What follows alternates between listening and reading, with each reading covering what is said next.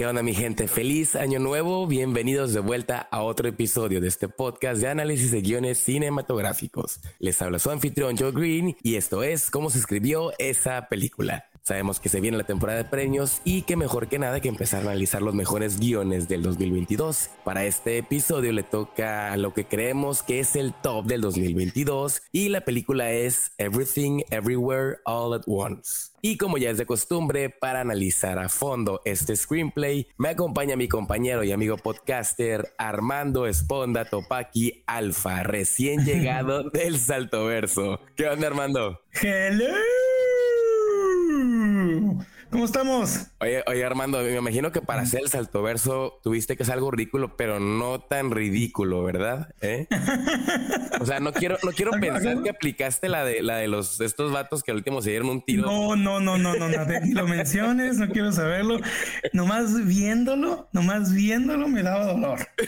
Nomás viéndolo daba dolor. Era eh, entre una risa, dolor, pena ajena, este todo, todo, incomodidad, pero al mismo tiempo te estás sí, cuando de risa. no. Sí, sí, no dices, no puede ser, no, dime que no es cierto. Y, cuando sí, me interesa, eh, cuando lleguemos a esa escena la vamos a platicar bien, porque obviamente está muy interesante que una película te pueda generar ese tipo de, emociones con ese tipo de imágenes. Ahora sí que para que, pues, o sea, ahora sí que sobre aviso no hay engaño, spoilers alert, porque pues ya vamos a analizar a fondo esta película. Y pues para los oyentes que no recuerdan esa escena, pues obviamente tiene que ver con pues estos buttholes.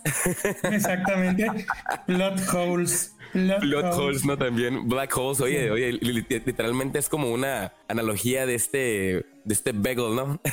ah, de este bagel, exactamente, de los bagels. Que te voy a decir una cosa, me gustan los bagels. Yo compro bagels, yo eh, sí los, sí los son muy ricos y los compro y sí soy medio así piquis en cuanto a ellos. Eh, entonces sí. Oye, deberías de, deberías de lanzar una, una, este, una versión de un bagel así oscuro, así como el de la película. ¿eh? Así es, uno, uno de ese, más o menos como ese. Pero sí, sí, sí, este, es interesante que hayan utilizado eso, sí, la simbología ahí está, ¿no? Y, eso es algo tan, tan interesante y tan increíble de este guion. Todo eso está pensado, entonces. Oye, oye, fíjate, o sea, la neta, o sea, si algo habíamos platicado, o sea, tú me has comentado que esta película es lo que la nueva película de Matrix debe haber sido. Hablando de películas conceptuales.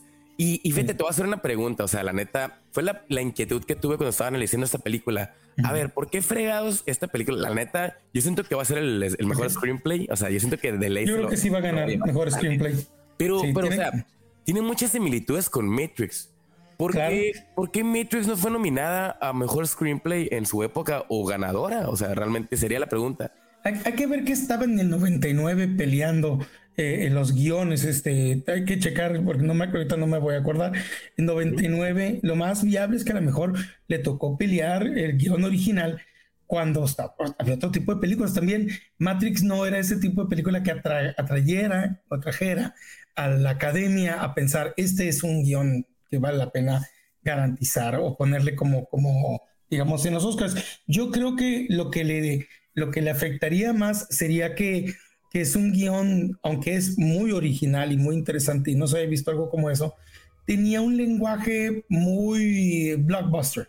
Sí, eso sí. ¿no? Tenía muchos one-liners y, entonces como que yo sinceramente me imagino que los de la academia, en que en ese tiempo eran mucho más conservadores que los que hay hoy, este, se voltearían a decir, no podemos dominar a una película que tiene una escena, que tiene una frase como que estabas viendo a la muchacha de vestido rojo, ¿no? Or you're looking at the woman with the red dress. Es como, que como si nominaras una película de superhéroes, ¿no? También realmente. Entonces, este, en ese sentido, no tenía ese, yo creo que estaban buscando esa característica gramatical, podríamos decir, o de lenguaje, que se buscaba en los noventas, para, para, hacer una película de los Oscars. Y esto es también algo que luego tenemos que analizar. Por ejemplo, si nosotros vemos esta película que a ti te encantan de películas de Steven Spielberg, esta The Post, The Post.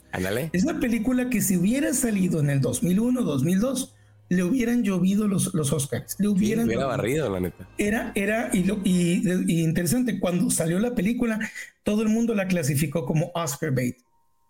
Diciendo, esta es una película que está diseñada para ganar Oscars. y no más como eso. Y nadie la, y nadie la nominó. ¿Por qué? ¿Por qué? Porque ya no se califica hoy igual las, las películas para, para Oscars. Ya eh, la, la fórmula que maneja The Post es justamente lo que se manejaba en los en finales de los 90, principios del 2000, para una película de Oscar. ¿no? Hoy la academia tiene diferentes miembros mucho más abiertos a otro tipo de, de, lenguaje cinematográfico y de guiones, y que pues yo creo que si hoy en día, si saliera, eh, hubiera salido a lo mejor Matrix, ese guion sí hubiera sido suficientemente original como para decir, ¿sabes qué? Debería estar nominado. Hay que dar una nominación. Ah, Fíjate que, otra cosa que, que, siento que influye es el hecho de que, o sea, hay que comparar cuántas películas, eh, guiones originales, cuántas películas conceptuales, podríamos decirlo así, existían en los noventas y cuántas existen ahora. O sea, yo creo que ahora carecemos muchísimo de películas conceptuales, que por eso siento que es tan relevante por igual esta película. Ah, también uh, un punto estoy viendo sobre esto de por qué los, tal guion podía así, cual otro, ¿no? Acuérdate que no es la única película en el 2022 que tuvimos de multiversos esta película también le hizo, le hizo voltear a ver a los, a los de Marvel y decir, canal, así es como manejas multiversos. Ándale, ándale.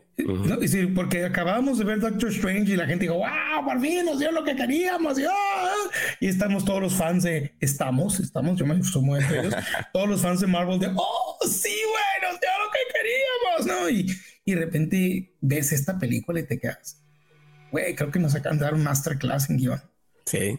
Y, en, formulación de película, porque eh, esta película se, gastaron que 60 millones de dólares, 70 millones de dólares. realmente no es mucho. O sea, si lo comparas con una película de Marvel, no es nada. De, de 200 millones de dólares, en donde sky's the limit y no hay bronca y gástate lo que tienes, le meteremos efectos especiales a lo bruto. Esta película en esa no tenía eso, entonces dijimos, no, nos vamos con lo práctico y con lo que se puede filmar y nos vamos con lo que tenemos a la mano y la tecnología va a aparecer como esto, pero es parte de este universo increíble. Y, y te quedas con que, wow, es que es regresar a hacer el filme, es decir, hacer el filme lo que antes era, ¿no? Hacer que con la imaginación. tiene, tiene mucho eh, cuestión de VFX esta película, pero igual, pero se sienten más orgánicos y realmente, o sea, sienten eh, justo lo necesario. O sea, no se siente sobrecargado realmente. Esto es, es a través el efecto especial al servicio de la historia. ¿Sí? No viceversa.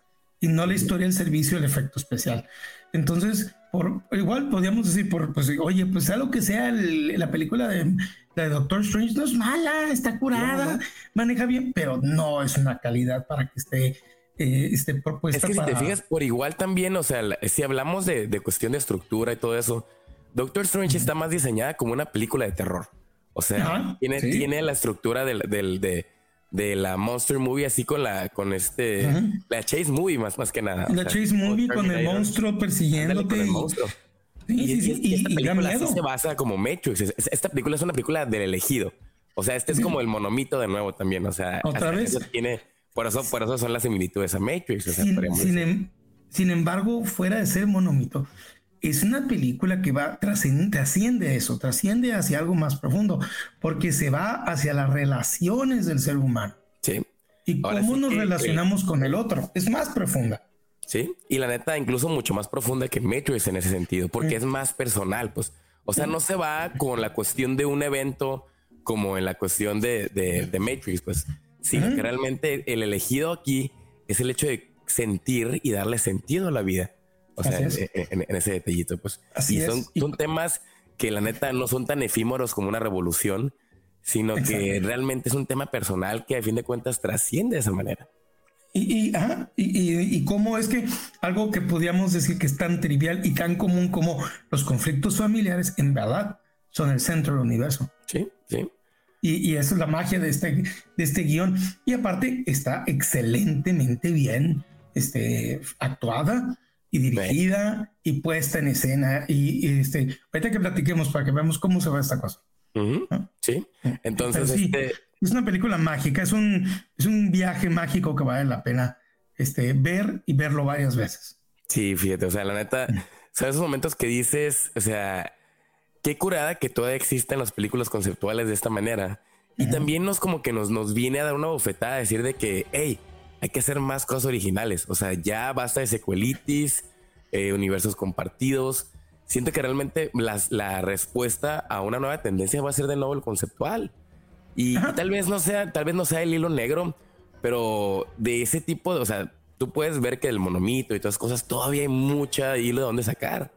Muchísimo, muchísimo. Y, realmente esa, esa, lo que tú dices, la esperanza en un año de tantas secuelas que una película original y conceptual pudiera brillar tan bien. Eso, es la, esperanza, porque obviamente nos hace falta asesino otra vez, ¿no? Sí, y, la, neta parece, parece que como que necesitamos que obliguen a los cineastas a, trabajar con menos presupuesto para hacer mejor cine, la neta.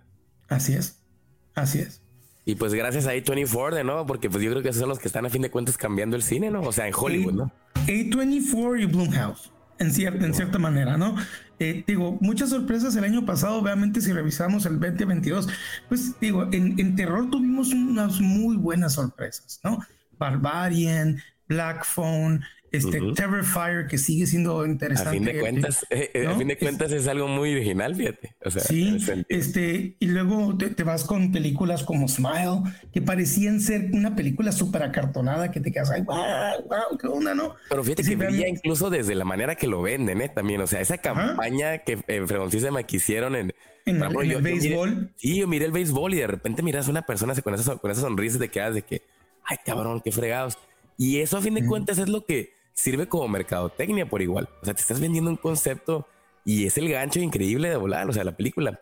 Y, lo pudiste ver, tal vez la, miras la película y dices, ok, no es la gran cosa en cuanto a concepto, pero sí tiene ese punto y aparte es que la diferencia de las demás y eso a fin de cuentas es lo que pues termina haciendo que valga la pena. O sea, que sea diferente. Así es. Entonces, ¿qué te parece, Armando, que iniciemos con el análisis? Y pues vamos a empezar, número uno, enunciando de que, pues sí, esta película es una película de tres actos. Es una película que maneja en el primer acto, por así decirlo, el mundo ordinario. O sea, porque vamos a manejar aquí la cuestión del elegido, así como el tipo de Neo de Matrix. Entonces, eh, manejamos en el primer acto el mundo ordinario y cómo cambia este status quo, presentando a lo que es el concepto del multiverso. En el segundo acto, entra lo que sería todo el proceso de convertirse a la elegida. Está incurada porque si vamos a, ver cómo, o sea, necesitamos una película que funcione, un protagonista que sea único, que sea muy diferente a todos los demás.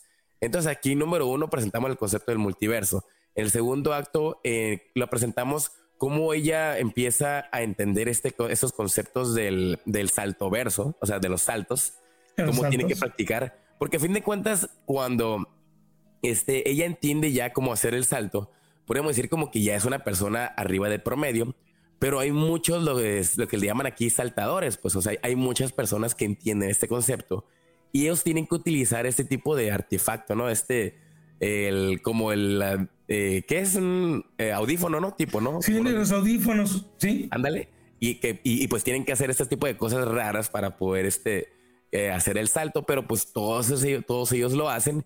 Entonces todavía sería en, un punto donde en el midpoint, digamos que también hay, una resistencia en contra de este villano. Y el, personaje principal, para ahora sí cuando se convierte el elegido, él ya, ella, bueno, en este caso ella, ya va a poder hacer los saltos en el multiverso sin tener que utilizar ningún tipo de, pues, de esta tecnología de los saltos ridículos. Ya, ya hacerlo a voluntad. Exactamente, ya sería omnipresente, podríamos decirlo de esa manera, ¿no?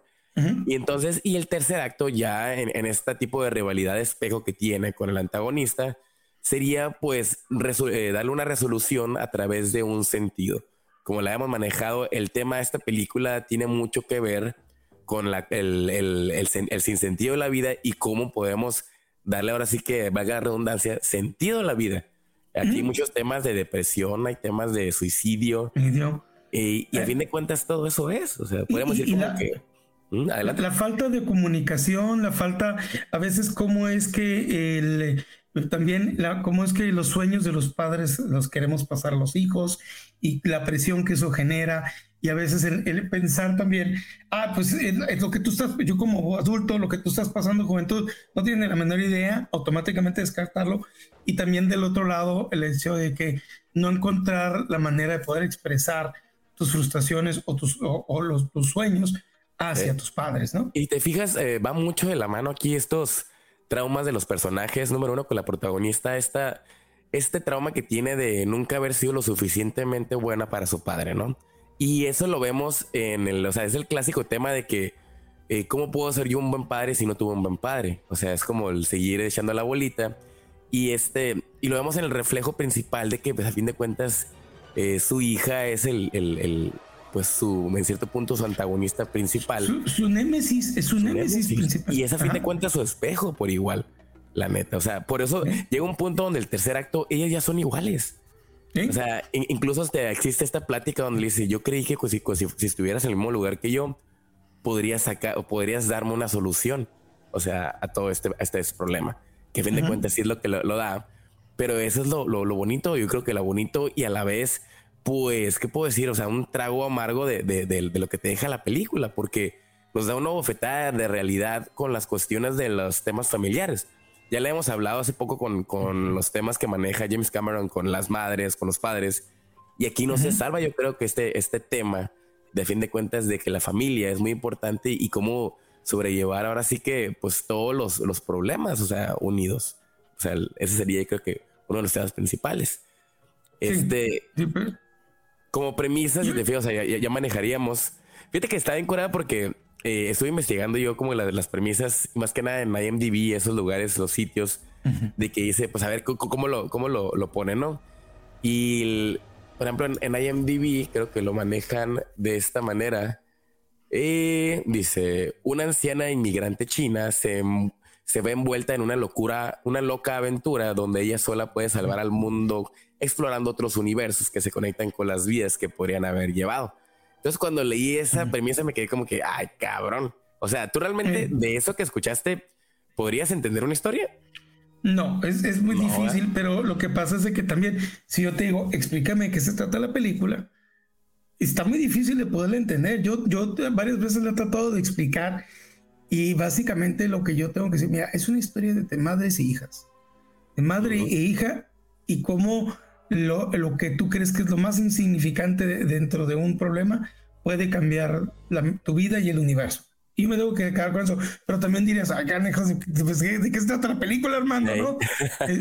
pero es que sinceramente es difícil de expresarlo. sin, sin dar spoilers. sin, dar spoilers. Armando, A ver, si te dijeran, Armando, o sea, estás en un elevador con el productor fregón, a ver, ¿cómo se la vendes en 10 segundos? O sea, ¿cómo le vendes la ¿Cómo, ¿Cómo la pichas esta idea de, pues sí, como tú dices, bueno, este es la vida de unas personas que, este, que, están eh, estancadas en su vida, tiene una bronca con su familia, pero se da cuenta que es el destino para el multiverso, casi así como que casi, casi lo tienes que vender así.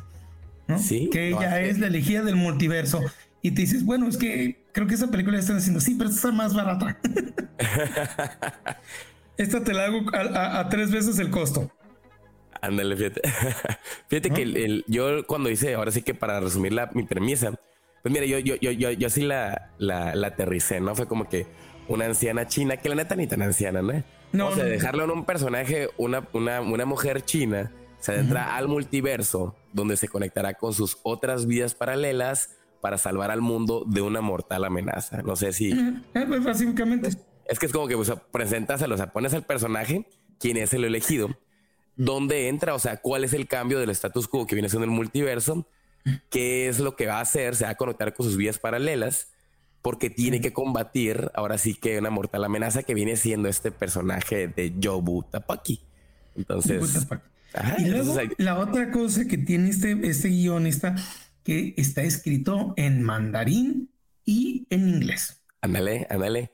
Y pero fíjate que, que cobra un chorro de sentido porque llega un momento donde incluso, o sea, todas estas variantes de los personajes, de repente unos sí hablan inglés, ahora de repente otros nada más hablan mandarín, otros nada más hablan así, o sea, y cambia ese, ese detallito del camilchino, todo ese terreno. Es, que eh, hace algo que es real.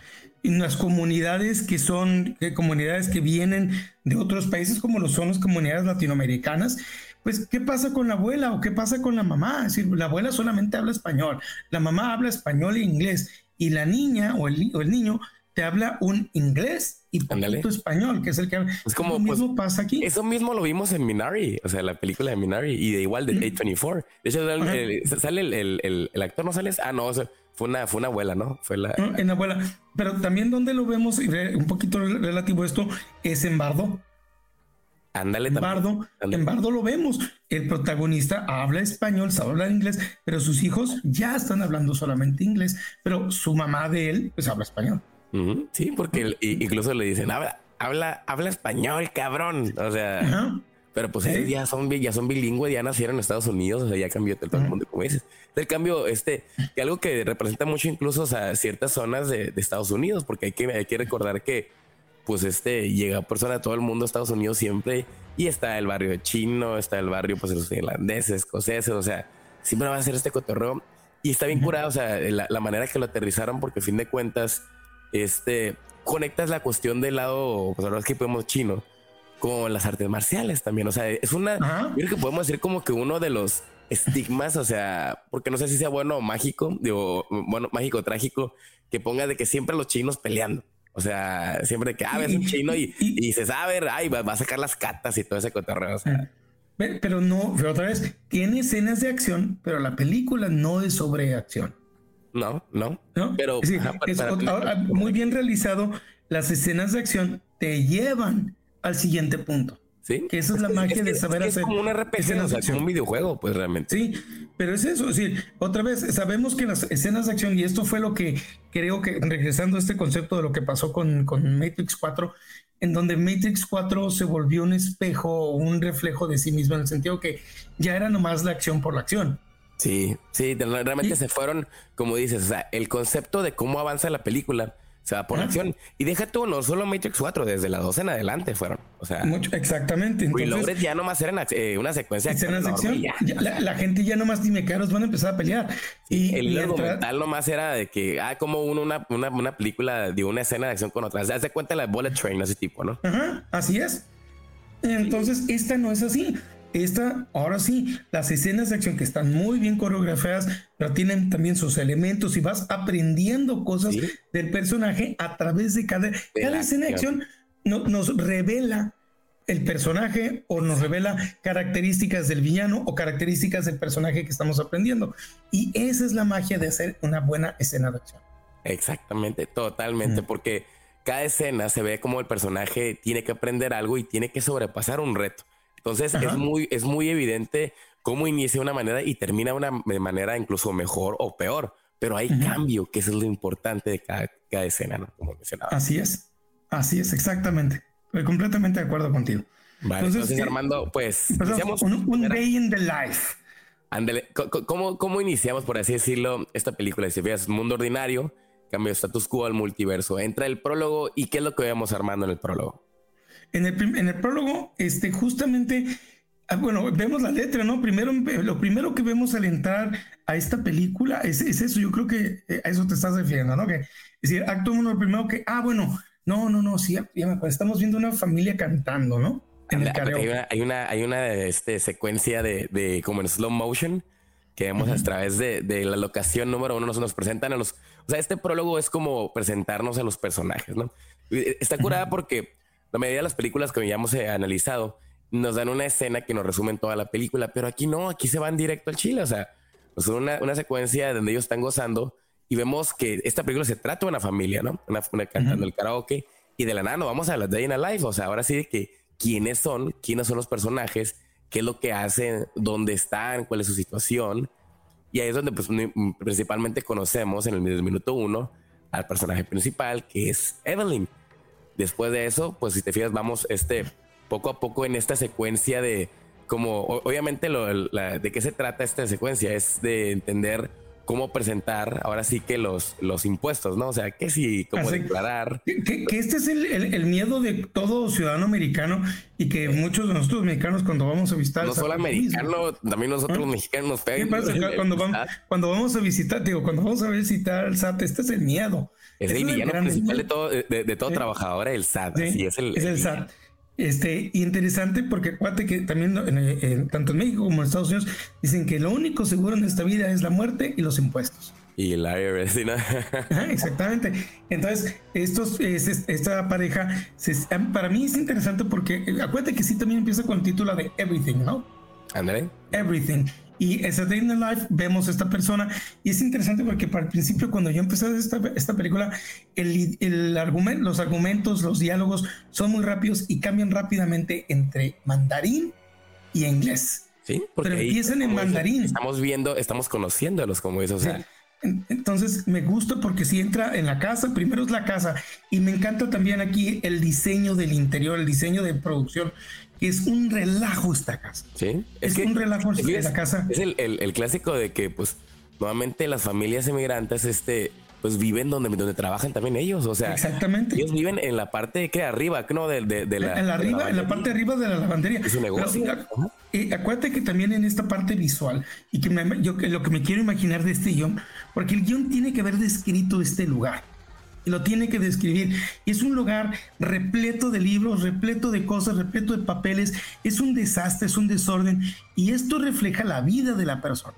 Sí, y fíjate que más que nada de, de, más adelante la vamos a entender, porque de esta Evelyn, o sea, esta Evelyn, como dicen, es tan buena para nada que es, sirve para todo.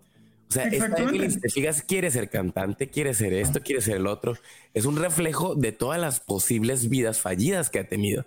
Entonces, o sea, se entiende totalmente, como dices, que hay un papel para aquí, un papel para allá, que esto, que el otro, que compra acá, compra allá. Entonces, es un caos. Por eso realmente ahorita, o sea, bueno, todavía no se presenta la leyenda en pantalla del everything, pero eso es, o sea, ahorita hay que entender el todo, ¿no? O sea, los universos y todas las posibles cosas que se van a entender. Y este, y este peligro em, eminente que se está viniendo a su alrededor que ella no se ha dado cuenta. Ándale, totalmente. Entonces, te fijas, o sea, aquí me, gusta mucho esta, esta, esta secuencia porque, pues, número uno, presentamos ya todos los personajes, ¿no? El, entendemos también cuáles son en cierto punto sus motivaciones eh, vemos cómo este, van a tener una fiesta, esta fiesta de Año Nuevo, del Año Nuevo chino, y pero pues viene, eh, está el abuelo, entendemos que tiene una lavandería, vemos este, otra cosa de la motivación del esposo que busca pues el divorcio. No sabe todavía cómo entregarle las, los papeles a, su esposo. Él, quiere, quiere entregárselos, pero no puede, no sabe, no cómo. porque también está en una relación en donde ella es la dominante. Sí, totalmente. Y eso, y eso es un peso muy importante porque por ese lado también funciona. O sea, si, lo, como ya estamos hablando del tema de las familias, cuando normalmente el, el este, pues el, protagonista es el dominante, el secundario pues viene siendo este simplemente yo te ayudo, yo te llevo para acá, y lo que quieras, lo hago por amor, pero también tienen límites, pues. Entonces aquí Waymond es el personaje secundario que a fin de cuentas va a servir como guía a lo largo de toda la película. Y, y, va a ser a fin de cuentas también el, el, el, que pueda dar este detonante de la cuestión del amor que lo haga, que la haga la, sentir la elegida. Entonces, sí, ese lado, como dices, aquí podemos ver que esta, esta Evelyn, pues ya le van a dar los papeles, aún no se atreve Wayman como decirlo. Y por otro lado viene ya la introducción de la hija, que vemos aquí la hija con su novia, que a fin de cuentas todavía este, pues no es aceptada en cierto punto como es. Y vemos ya también el, desde, desde ahí vemos el, el, inicio de esta relación que es un pedo donde a la madre pues la ignora, o sea, la da por sentada que tiene su hija, todo este cotorreo, que si está engordando, que si este el otro, o sea, y lo vemos el peso que eso refleja, que esto recae en su hija. O sea, todo ese tipo de detallitos. Y, también le sumamos el hecho de que el abuelo es igual con ella como ella es con su hija. Sí, totalmente, por eso lo decíamos, o sea, es algo que si en las familias no se, no se toma con terapia y todas esas cosas, va siguiendo, o sea, se sigue, se sigue pasando uno y otro, pues una, una de las cosas que mencionabas de, de las, también de la decoración tiene que ver, aquí hay, aquí hay muchos foreshadowings, ¿no? Como que detallitos, o sea, o incluso Jacob's Gone, ¿no? Por ejemplo, este, este cotorreo de los Google Eyes, ¿no? Este que le pones estos ojitos a las cosas y, y le dan vida, o sea, está incurada porque tú a cualquier cosa que le agregues estos ojos y hace cuenta que automáticamente hace cuenta, ajá, es como dices, automáticamente tiene vida, es como si fuera un personaje. Realmente, o sea, es muy curada ese cotorreo. Es bien, bien interesante y como esto va a venir a simbolizar muchas cosas más. Pero sí, es todo, todo el guion hasta ahorita te está dando puro foreshadowing y te está, te está evidente, es decir, te está diciendo, güey, aquí te estoy dando todos los símbolos. Si tú no los quieres ver, va a ser tu problema. Pero sí, ahí están y es una parte muy bonita de cómo el guionista no te va, no va a tratar de sacarse de la manga los resultados, sino que te va a decir, desde un principio te los puse y ahí estaban, no es que no los veías. Sí, como dicen, están, están escondidos a primera vista. A primera vista. Totalmente. Así es. Entonces, de, la nada vemos ya cómo avanza esto. entendemos que uno de los antagonistas de, pues a lo largo de la película va a ser la auditora, que viene siendo este personaje que me encantó de Jamie Lee Curtis. La neta, me encanta. Qué sorpresa de Jamie Lee Curtis, ¿eh? la neta, Qué sorpresa y de actuación. Me encantó, me encantó. O sea, sí, sí, sí. Sí, entonces vemos que ella, pues obviamente representa esta autoridad, ¿no? Que es la, auditora, problema con los impuestos, todo este cotorreo. Entonces, este. El, que, en un principio, cuando yo vi a Jamie Lee Curtis, dije, ah, mira un cameo.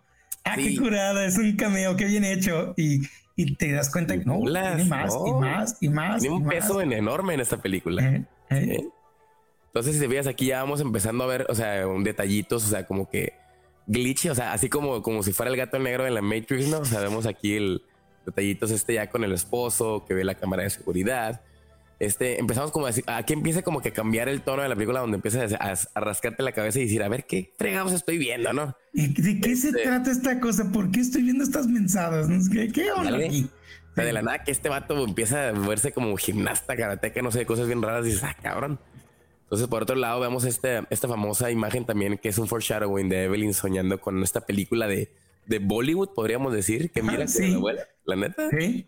Entonces, una de sus posibles vidas, ¿no? Tenemos que aquí nos comuniquen que va a haber un, este, un party de, pues, de año nuevo, el chino, para, y todos los, este, eh, pues, todos los clientes están invitados, pues, básicamente, en la comunidad.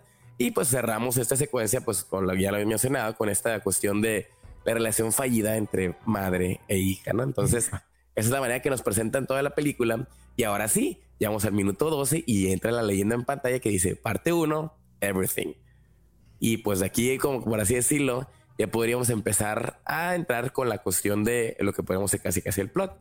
Visitamos el edificio de, de de impuestos internos, pues los impuestos o el SAT, ¿no? podemos decirle aquí. El SAT es el SAT, tenemos que decir que el SAT gringo, así para así decirlo, ¿no? Entonces, minuto 13 y empezamos y ya empezamos a ver estas como anomalías, ¿no? Este, este glitch, están en el, elevador y vemos como Waymon, este Waymon, de la nada se empieza a, a, dar instrucciones a Evelyn y Evelyn se queda aquí a ver qué fregados estás tratando de... Ahora sí que estamos en ese punto de, de este del como el niño, ¿no? De a ver, ¿y, y, tú qué traes, güey? ¿Qué te pegó? O sea, realmente, el, o sea, lo, lo mencionábamos nosotros como espectadores, también vamos a entender como que ah, va a haber algo, algo curada, pero si tú fueras el, el, personaje principal, estarías más sacada de onda que nadie. Dijeras, este güey ya se le botó un pinche, este... ¿Quién eres y por qué me estás hablando así? ¿Qué te está pasando, no? ¿Qué le pasó a mi esposo que, que así no es? O sea, estás comportando como otra persona totalmente diferente. Y la, realmente sí es otro Waymond. O sea, es... Es, eh, es otro.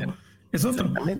Entonces, te fijas, ahí entran ya el foreshadowing, más que nada este cotorreo que le dice, tienes que irte al armario del conserje, ¿no? O sea, tienes que hacer sus cosas, le da los artefactos y empieza como que entender ya que algo va a pasar. Esta, esta también está incurada porque vemos en la, en la en una aplicación que dice Alternate Life Path Scanning, o sea, y empieza así como dice, le dice, incluso le dice a Evelyn de que, ay, o sea, ¿qué, por, qué bajas estas aplicaciones raras en mi celular, cabrón? O sea, ¿qué, qué pasa, da los audífonos, todo este cotorreo y pum, de la nada entra este, esas visiones flashbacks, o sea, vemos aquí que infancia, su matrimonio, toda su línea de vida, el embarazo, el, nacimiento de Joy, sea, como que todo está, el, en cierto punto, retroceso, ¿no? Entonces aquí es como que, ay, cabrón, ¿qué está pasando? Y aquí podríamos decir que este viene siendo en cierto punto como el incidente, ¿no? O sea, podemos decir este incidente que está cambiando el status quo entonces se vio rápidamente, en los 13 minutos ya cambiamos a cierto punto el, rumbo del personaje principal y está diciendo que algo pasa. ¿Qué es? Es lo que vamos a ir poquito a poquito viendo. Algo que me encanta de esta película es que si te fijas va como, te lo va dando de manera sutil, pero a la vez de una manera muy, muy curada. O sea, la neta, la diferencia podría decir que yo de esta película de Matrix es que realmente esta película tiene un tono mucho más chistoso, o sea, mucho más... Mucho más cómico. Eh, realmente tiene esta mezcla que, no sabes si, tomarla en serio o no, pero al mismo tiempo es muy profunda. Entonces, te estás riendo, estás llorando, estás un poquito aterrado. Que, que yo, yo, viví estas, estas emociones cuando estuve viendo la película de Parásitos. Ok, ok, sí, también. Y en, Parásitos constantemente estás tratando, y, es, y también es algo muy importante de este guion, que constantemente está jugando con tus emociones. Es decir, no sabes en qué momento si tomarla en serio o la vas a tomar como una comedia o es una sátira. Y, entonces, como estás jugando tanto con tus emociones, hay un momento en donde tú tienes que decir, ¿sabes qué? Me rindo ante la película y haz lo que quieras conmigo.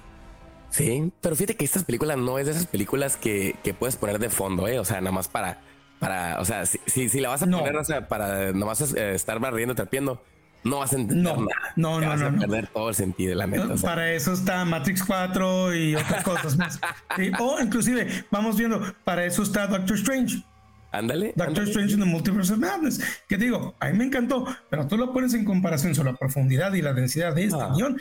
Y no, carnal, más lo siento. Y realmente, o sea, ahora sí que Doctor Strange es como multiverso, pero así como que por encimita, embarradita nomás por encima. Es una embarradita, es una pequeña embarradita. ¿sí? Exactamente. Y, otra vez, los simbolismos van por todos lados.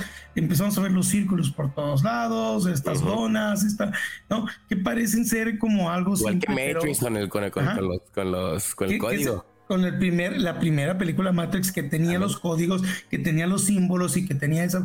Y sí, mira, yo, yo, estoy seguro que sí, en cierta manera, estos, estos guionistas pues se han de haber inspirado en este tipo de elementos. No tiene nada de malo, la neta. No, y no tiene nada de malo. Cuando lo haces bien es agradecido, como tú dices, se agradece. Gracias por darnos una película que, que puedo decir, mira, ve cómo te está mostrando todo, te está enseñando a ver, el, el cine es un lenguaje visual, velo, velo por lo que es, ¿no? Exacto. todo eso es hermoso. Show don't tell, show don't tell. Show don't tell, así es.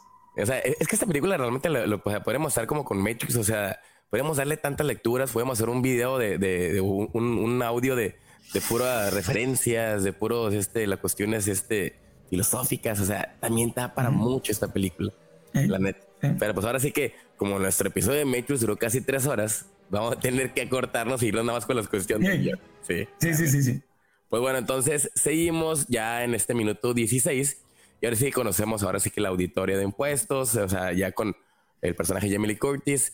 Vemos todo este cotorreo, ¿no? De que recibo de karaoke. Entonces, o sea, volvemos a lo mismo. Estos, estos recibos son como presagios de las vías alternas que tiene este Evelyn. Que si donde es cantante, que si es novelista, que si es chef, profesora. Son puros foreshadowings. Entonces ahí es como que entra ya este cotorreo que dices, a ver, o sea, si te pones a pensar, o sea, ¿por qué fregados estas personas tienen todo este tipo de mensajes y cómo y la neta, ni cómo ayudarlos, o sea, con la cuestión de presentarlos.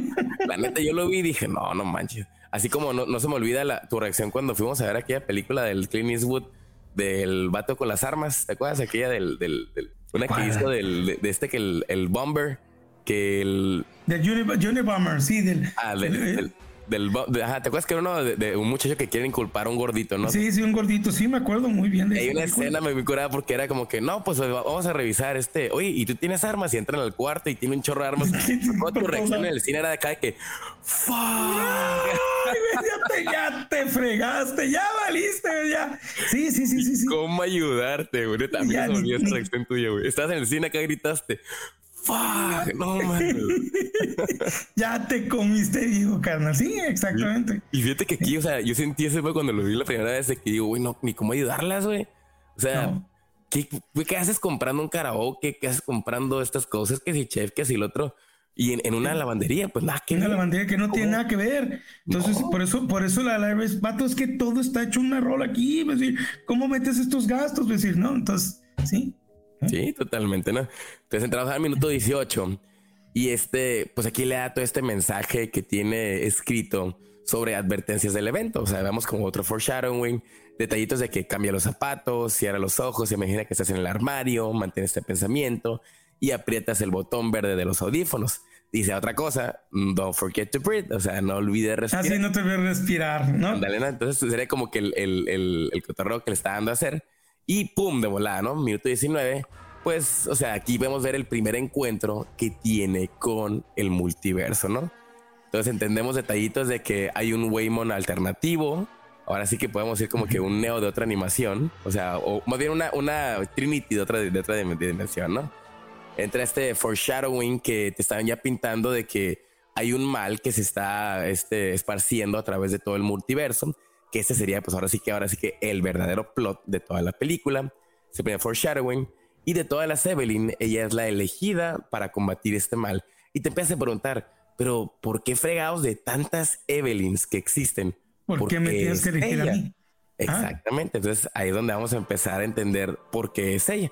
Y es lo, y es locura también. O sea, eh, algo que por ejemplo es muy difícil de los, de los multiversos, que la neta creo que eso no funcionó tanto en, en, en Doctor Strange, es que qué tiene de, de, de, original, o sea, qué tiene de elegido el Doctor Strange del universo que conocemos a comparación de los otros multiversos. O sea... Ah, exactamente. Porque él es, porque no es un elegido. Es más que él es el que se le ocurren las cosas, ¿no? Ah, es que realmente nada más lo vemos desde su punto de vista, ¿no? Por así decirlo. Exactamente. Pero, pero realmente no lo hace un elegido. O sea, no es un mejor Doctor Strange que otros. porque, supuestamente también él no es elegido. La que es la elegida es la que tiene los poderes de cruzar en los multiversos, ¿no? pero te digo, en todo eso usted tiene todas sus broncas. Que aquí no lo es así. Aquí justamente está muy claro, muy sencillo cómo es la solución. ¿eh? Exactamente. O sea, y te están llevando a decir de que por qué eres tú. Y, y, aquí viene también este elemento clásico que es el, el negarse a la llamada. O sea, el. el, Siempre es el nego, la, la, negación a la aventura. Exactamente. Y la neta, eso hace que funcione de maravilla todavía en las siguientes escenas, ¿no? Entonces, este, vemos este foreshadowing de la auditora. O sea, vemos como que en este momento que matan a este Waymon alternativo da a entender que, pues a fin de cuentas, la auditora es una, una fuerza que va a estar en todo el multiverso. O sea, es un tracker, o sea, es una fuerza antagónica que va a estar eh, que va a estar persiguiéndote en todos los multiversos, así como todo lo que hagas. Así que, así que siguiendo las comparaciones con, con, con Wanda de, de, la película de Doctor Strange, o sea, sería de que por más que corras en todos los universos, va a estar un cabrón este persiguiéndote. Entonces la fuerza antagónica, ¿no? Sí, y la fuerza Terminator otra vez. Totalmente, es una chase movie en ese sentido. Entonces vemos este cotorreo de igual como Matrix, la causalidad, o sea, todo, todo te llevó a este momento, todo tiene un porqué y vemos ahora sí que pues todo en, cierto punto lleva al hecho de que pues tienes que atender la llamada como personaje pasivo, porque es un personaje pasivo ahorita este Evelyn. Y, no, pues, no quiero aceptarlo y por lo tanto no más es pasivo, sino Exactamente, entonces ahorita tiene que ser llevada por el plot y aquí es donde viene puesta foreshadowing a la, a que tiene que pelear, o sea, este, tienes que pelear, tienes que hacer este cotorreo. Y pues, por otro lado, seguimos todavía con el concepto este de que pues están en la, en la oficina, les dan una, alternativa en la que pueden irse, llévame, tráigame todos los papeles antes de las 6 pm, su última oportunidad. Exacto, y otra vez tienes el reloj, este, este reloj que está contando que es tu Doom Clock, que es muy importante porque si no, pues entonces no habría peligro, no había una necesidad, no hay esencia. Aquí hay un Doom Clock que está sobre ti, es la espada de Damocles que está colgando sobre la cabeza y, que está generando un gran peligro. Sí, y fíjate, por otro lado, otra similitud que hay con Matrix es de que les da una, una elección. O sea, esta elección de, de, hacer todos los papeleos, todo el cotorreo antes de las seis. O sea, como dices, también funciona como este ticking clock, pero por igual es como si fueran las píldoras. O sea, si realmente tú logras acomodar todo antes de las seis, pues tu universo te va a quedar común y corriente. O sea, no va a haber problema ni nada de eso. te vas a quedar ahí. Pero por igual, o sea, todos los otros eventos es como tomar la píldora roja, realmente. ¿Otra vez? Que en cierto punto, eh, justo minutos después, al minuto 26, podríamos decir que ahí toma la píldora roja, ¿no? O sea, golpea a la auditoria por un malentendido. Entonces, no hay vuelta atrás, cabrón, ya te chingaste. Que, aquí también es eso. En, Estados Unidos golpear a un auditor es golpear a un representante del gobierno. Ya, y es el, vas al bote, cabrón. ¿eh? Y es, es un peligro eminente sobre eso. Vas al bote por haber golpeado a un oficial del gobierno.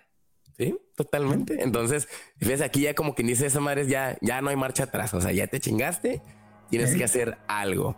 Entonces acá vemos este detallito de, la de este, el primer foreshadowing de la disolución de matrimonio, que si lee los papeles, este, y por otro lado aquí es donde entra este eh, Waymon alternativo, que todavía no entendemos que es el Alpha Waymon, pero entonces pues viene que hay que pelear contra la seguridad porque pues obviamente después de que... Hay que sacarte el problema. Ajá, hay que sacarle el problema y pues este empezar a empujarla a un nuevo mundo. Y, eh, aquí vemos también alguna la genialidad de lo que es también esta, este guion, porque todo lo que, lo que va a suceder de aquí en adelante es dentro de este edificio. Y eso ayuda mucho al escenario y también a mantener los costos bajos. Sí, sí, producción, costos de producción. Sí. Dale. Entonces, este, aquí lo manejan ya en el cotorreo de que, pues, este, oye, de hecho también trae la frase esta de Terminator, ¿no? Acá de que come with me if you wanna live. You wanna live. Aquí lo dice acá, vente conmigo, si, ve conmigo si quieres vivir a tu máxima potencia. O realmente, elegir algo así como para trademark, ¿no? Copyright trademark. Ándale, entonces, o quédate bien con las consecuencias, o sea, si te quedas, te van a atrapar, así como, es como la llamada del, del, del Morpheus con el niño, ¿no? De que o sales corriendo por la, por la, por este, por la ventana. o te brincas por la ventana o te van a atrapar. O te van a atrapar. Entonces, el refuse to call. Y aquí es donde pues digamos, ya vemos el, cotorreo del, del, pleito, todo esto, que la neta, las escenas coreografiadas están bien fregonas, todo, o sea. Y como dices, o sea, estos detallitos chuscos de que si agarra el chapstick y lo empieza a masticar, cuando lo digo, ah, me, lo imaginé y me, me, dio no sé qué. ¿Pero por qué se está comiendo el chapstick? No, sí, que, que, esas cosas que tú dices no tienen sentido, es interesante como en algún momento sí van a tener sentido. Y rápidamente van a cobrar sentido, ¿no? Entonces se ve ya todo este, este cotorreo de que pues ya golpearon a, la auditora, pues básicamente eso los de volada los convierte en prófugos de la ley porque escapan y todo el cotorreo. Y podríamos decir que esta es la entrada al segundo acto porque ya no, o sea, número uno, ya es un mundo diferente porque ellos ya son prófugos, o sea, ya están perseguidos, ya, se, ya siendo perseguidos. Tu pues, mundo se ha acabado, carnal. Exactamente, o sea, y el mundo ordinario se fue a la, a la fregada, ¿no? Entonces aquí te fijas, ya, a mí lo que me encanta de este segundo acto es que se va, ahora sí que esta película siento que agarró todo el cotorreo este de Matrix, que donde está aprendiendo el niño de que lo conectan a la, silla y le empiezan a, subirle programas. Así sí, así es. es, lo mismo. Nomás que aquí lo vemos en cierta manera no tan pasivo porque a Neo lo conectan y le suben los programas. En este caso, ella tiene que ir descubriendo por errores que, que ella hace que, dicen, bueno, es que debe funcionar así, y de repente ella hace un error y dice, no, es que ya no tienes tiempo, entonces ella tiene que encontrar ese tiempo. Exactamente, y te fijas, la primera parte de este segundo acto es ella entendiendo cómo hacer los saltos. O sea, te fijas de volar, y, y, me encanta porque te vas muy rápido a eso, o sea, entra la cuestión de, número uno, te introducen al villano principal, que es Yobuto Paki. Este, todavía no sabemos bien qué onda con ella, todo ese cotorreo pero vemos, la, vemos su misión, está en búsqueda de la elegida. En búsqueda de la elegida, pues que entendemos que es esta Evelyn. Entonces vemos esta exposición de, eh, pues aquí empiezan ya igual como Terminator, como todo, esta exposición sobre cómo funciona el multiverso, lo vemos a través de los celulares, detallitos así, los, eh, como estos clásicos diálogos en urgencia, ¿no? como que estoy escapando, pero te estoy diciendo los puntos principales, ¿no? Los bullets. Que, tienes, que tienes que utilizar. que esa fin de cuentas lo hace interesante porque está dando información pero tú al, como, como espectador, pues estás más centrado en la acción, o sea, que está bien de esa manera. Entonces entendemos que este personaje, este Waymon, le llaman el Alpha Waymon, que viene siendo el Waymon del primer universo, ¿no? Del, el, más importante, sí. Ándale. Y ellos, te fijas, están, están como, todos los del primer universo, están como, como que tienen una van donde crean este contacto con todos los demás. Y tienen, que, tienen que estar móviles específicamente, ¿no? podemos decir como que son los, los, los mains, ¿no? Así, los principales. Entonces vemos este, el cotorreo este de Evelyn, el primer, el, eh, entienden como que el backstory, porque creo que Evelyn, esa Evelyn del primer universo ya está muerta, ¿no? Entonces te habla de cómo... La Evelyn del, universo alfa ya está muerta. Eso ya también te demuestra el peligro con el que te estás girando, que el más poderoso de todos ya, ya murió. Tú no eres el alfa. Exactamente. Eh, eh, está incurada porque aquí este cotorreo de que Evelyn, la primera, eh, la primera Evelyn del, universo, este de que, pues, cómo creó todo este concepto, o sea, de que logró accesar a la conciencia de otros, en otros universos, memorias, o sea, te está explicando la cuestión de qué es el salto, pero si te fijas, aquí mismo te explica de que esa Evelyn creó en cierto punto el, el acceso al multiverso y te explica todo el concepto de la película. O sea, ¿cómo? O sea, si te puedes empezar, ¿qué fregados eh, te trata esta película en un, en un pedo donde, como una persona puede llegar a, crear esta conciencia y, pues, en cierto punto conectarse con otras personas en sus otras vidas? O sea, aquí es el, en cierto punto lo que te está vendiendo el concepto de la película, pues. O sea, cómo alguien de la nada resolver una conciencia donde se puede conectar con otras vidas. O sea, está, está, está, raro. O sea, obviamente por la cuestión de la ciencia, aquí no, no, no sabemos cómo explicarlo. La película no se mete en ese mundo de, no es, no, es una película de Nolan que te dice, te voy a explicar la ciencia de esta cosa y quién sabe qué. no, no, no. O sea, simplemente te dice de que vagamente de que la Evelyn del primer universo logró accesar en, digamos, en su conciencia eh, y se conecta con las conciencias de otros yo, o sea, de sus otros Evelyns de otros universos y puede accesar a sus memorias, emociones, etcétera. Entonces, todo este cotorreo, pues en cierto momento resumido le llaman el salto verso. O sea, los saltos. Sí, sí, sí, los saltos, el salto verso. Pero otra vez, está curado porque te explica las cosas de tal manera tan sencillas como decir, mira, aquí están las cosas, ya te lo expliqué, pero próximamente lo vas a ver en función. Exacto, ¿sí? O sea, es como dices, un foreshadowing. no solamente es un foreshadowing, es aquí están las reglas, vamos a quitarlas de un lado y nomás goza la película. Sí, ¿no? Que son las letritas de Star Wars. Básicamente. ¿eh? Mira, eso es lo que va a pasar, es así, es así, es así, es así. No lo entendí, no te preocupes, ahorita lo vas a ver. ¿no? Lo vas a ir viendo poquito a poquito, te la vamos a ir recordando de manera bonita. Y a través de acción, que es lo mejor de todo. ¿no? Que es lo mejor y es el lenguaje oficial de Show, don't tell. Ah, exactamente. Entonces llegamos al minuto 35 y ahora sí que vemos que la única manera de poder escapar de esta amenaza que tiene, no más bien de este, de, pues de que están siendo perseguidos, este, pues es hacer el, aprender lo que es el salto, o sea, el salto verso. Vemos en este, en este detallito como, eh, pues ya el, de que Jobu Topaki la quiere muerta, Vemos también, por ejemplo, aquí entendemos el, el, foreshadowing de lo que es el black hole. Todavía no sabemos qué es el famoso bagel. O sea, hay algo ahí que va a cobrar este poco a poquito importancia. Por otro lado, vemos que este, pues se necesita, o sea, ¿cuál es la necesidad de todas esas personas de buscar a esta Evelyn? Porque, o sea, ¿qué la hace, pues, número uno, la, la, más importante? Y volvemos a reafirmarlo aquí, que esta Evelyn, o sea, ella es la elegida para restaurar el orden en el multiverso. Porque es que le comenta de que no te ha pasado que el café te sabe raro, o sea, tu, cabello ya no se cae de la misma manera, todo ese tipo de detallitos, o sea, anomalías que a lo mejor la das por sentado tú en el día, pero es una noción de que pues algo está mal, que igual, o sea, viene lo mismo de, de, de, Matrix, ¿no? O sea, de que sientes esa, ¿cómo, le, cómo lo manejan? De que esa comezón que no puede rascar, o sea, el, ah, ese comezón que no puede rascar. Ah, el monólogo que utiliza, pues ahora sí que Morpheus, ¿no? En, ese detalle. Que volvemos a decir, es lo mismo, simplemente aquí que se ha cambiado de, al lenguaje que está manejando en esta película. Entonces, este, vemos todos esos detallitos y pues podríamos decir que nos vamos a volar ahora sí que lo que es este, la pelea contra la auditora, que está en Corea porque me encanta de que ella tiene el salto de una pro wrestling, o sea, una, de una luchadora de, de, de, lucha libre profesional. Está bien fregón ese pedo, lo neto. Inclusive, a eso le metes, pero inclusive también es que accesa a esa personalidad en donde tiene ese conocimiento, ¿no? Exacto. Es que, bueno, de hecho, sí, no, no creo que no hemos explicado bien lo que es el salto, porque el salto es el hecho de que tú accesas a través de un permiso, o sea, tienes que tener un permiso, ¿no? Para poder accesar ese, a esa vida a través de estas cosas ridículas que puedes hacer, como el masticar, este, el chapstick, que, que sí, pues sentarse en un supositorio, no sé, mientras, raro. mientras, la combinación de las cosas que haga sea más extraña y más rara, más accesarás a esa parte tan, a esa versión tuya que es tan distinta a ti. Exactamente. Entonces, y ya cuando accesas a ella, por así decirlo, accesas, como dices, a un luchador, puedes accesar a un gimnasta, a una, un cantante, todo esto, y eso te va a dar una habilidad que tiene pues de esta habilidad de esta, de este multiverso, pues, ¿no? O sea, saltas a ser una, un otro yo. Entonces aquí te fijas, este, el de las opciones que le empiezan a dar a Evelyn es que es una gimnasta, eh, no, no, a, a, Waymon, ¿no? O sea, a, Waymon está, eh, de que es un gimnasta.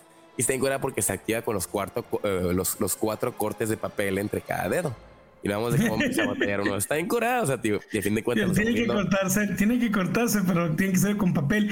Que es, si tú lo tratas de hacer a propósito, y esto es lo que dice. Bien difícil. Si tú tratas de hacer eso, es bien difícil. Sin embargo, si lo haces, si no te pones atento, te vas a cortar muy fácilmente.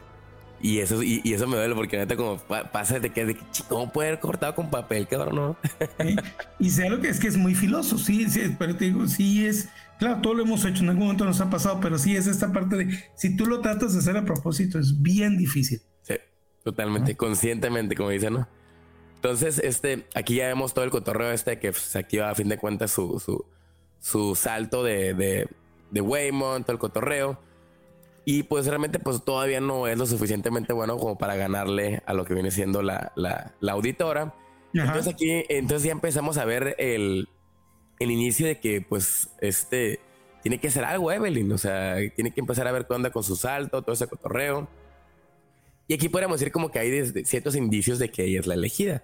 O sea, empezamos a ver sus posibles vidas, todo este cotorreo, que si el kung fu y la madre.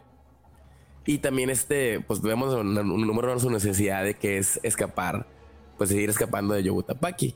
Entonces, eh, podemos decir que aquí todo este cotorreo de, de Evelyn es entendiendo ya el concepto y pues poco a poquito cómo, cómo aplicarlo, ¿no? Entonces, este sería en cierto punto cómo, cómo sobrellevar, esta habilidad que tiene. Entonces, pues sí podemos decir que en este momento aquí es donde ya este Evelyn entiende el, cómo poder accesar a las otras vidas.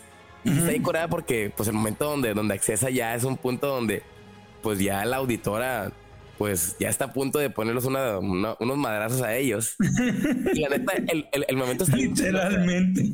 Y se siente bien. Y la neta, no sé si te pasó a ti, pero yo neta cuando vi ese momento se me hizo bien varas. O sea, cómo está así que tiene la casi ya casi así la, la rodilla del auditor en la cara.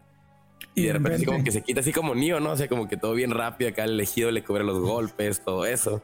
Y la derrota, entonces hay esos momentos varas que dices, ah, huevo, o sea, así como el niño así el niño madreándose al, a los agentes, pues, o sea, en, cierto punto, ¿no? Entonces, por ese lado, ya aquí podemos decir que en la primera parte de este, del, bueno, una de las primeras partes del segundo acto, pues número uno ya es como que la palomita de que ya entendió que es el salto verso y ya puede hacer los saltos, pues de manera más consciente, ya sabe cómo funciona y por igual nosotros los espectadores ya sabemos cómo funciona toda esta dinámica, ¿no? Que Ahora sí que en adelante vamos a seguirlo viendo, pero ya mucho más rápido, ¿no? Entonces ya no se va a hacer tanto el énfasis en el salto verso, pero ya este va a ser en, cierto punto en función de cómo va a ir avanzando la historia. De, sobrevivencia, de, utilizar estas herramientas poco a poco y aparte revelando no solamente quién es, esta, quién es este personaje que lo quiere matar, sino cómo está ligado y también ella cómo pues, forma parte de este universo. Totalmente, ¿no? Entonces, este vías ya es como que cómo va a empezar a, crecer la historia de la película. Y pues podríamos decir que a partir, de, a partir del minuto 46, pues ella ya empieza en cierto punto, ah, como lo mencionaba, a creer que es la elegida. Entonces, este, eh, a partir de aquí, vamos a ver ya ciertas secuencias en cierto punto de este, de lo que es, pues, el, el alfa, cómo sobrecargaron la, la mente de Joy. Porque por un lado, eh, aquí ya me estoy haciendo un poco volando. El, empezamos a ver esta inmediatamente como son las, los personajes espejos de lo que es este Evelyn y Joy, que es su hija. Empezamos a ver el inicio de como esta historia de origen de los villanos. O sea, de hecho, a mí este villano o sea, se me hace bien curada porque tiene como toques del Doctor Manhattan. No sé si te hizo así de esta manera. Como que. sí, sí, sí tiene, sí tiene esa parte. Sí, esa, porque ve esta visión que ya tiene este personaje es lo, todo lo ve a la misma vez. Entonces, es que es omnipresente, o sea. Es omnipresente y por lo tanto no le genera tanto impacto ver las diferentes versiones. ¿no? Es decir, ya nada le impresiona porque ya lo vio todo. Entonces, como, como ves todo eso, pues pierdes el sentido de la moralidad. Así como, o sea, pues igual que Manhattan o.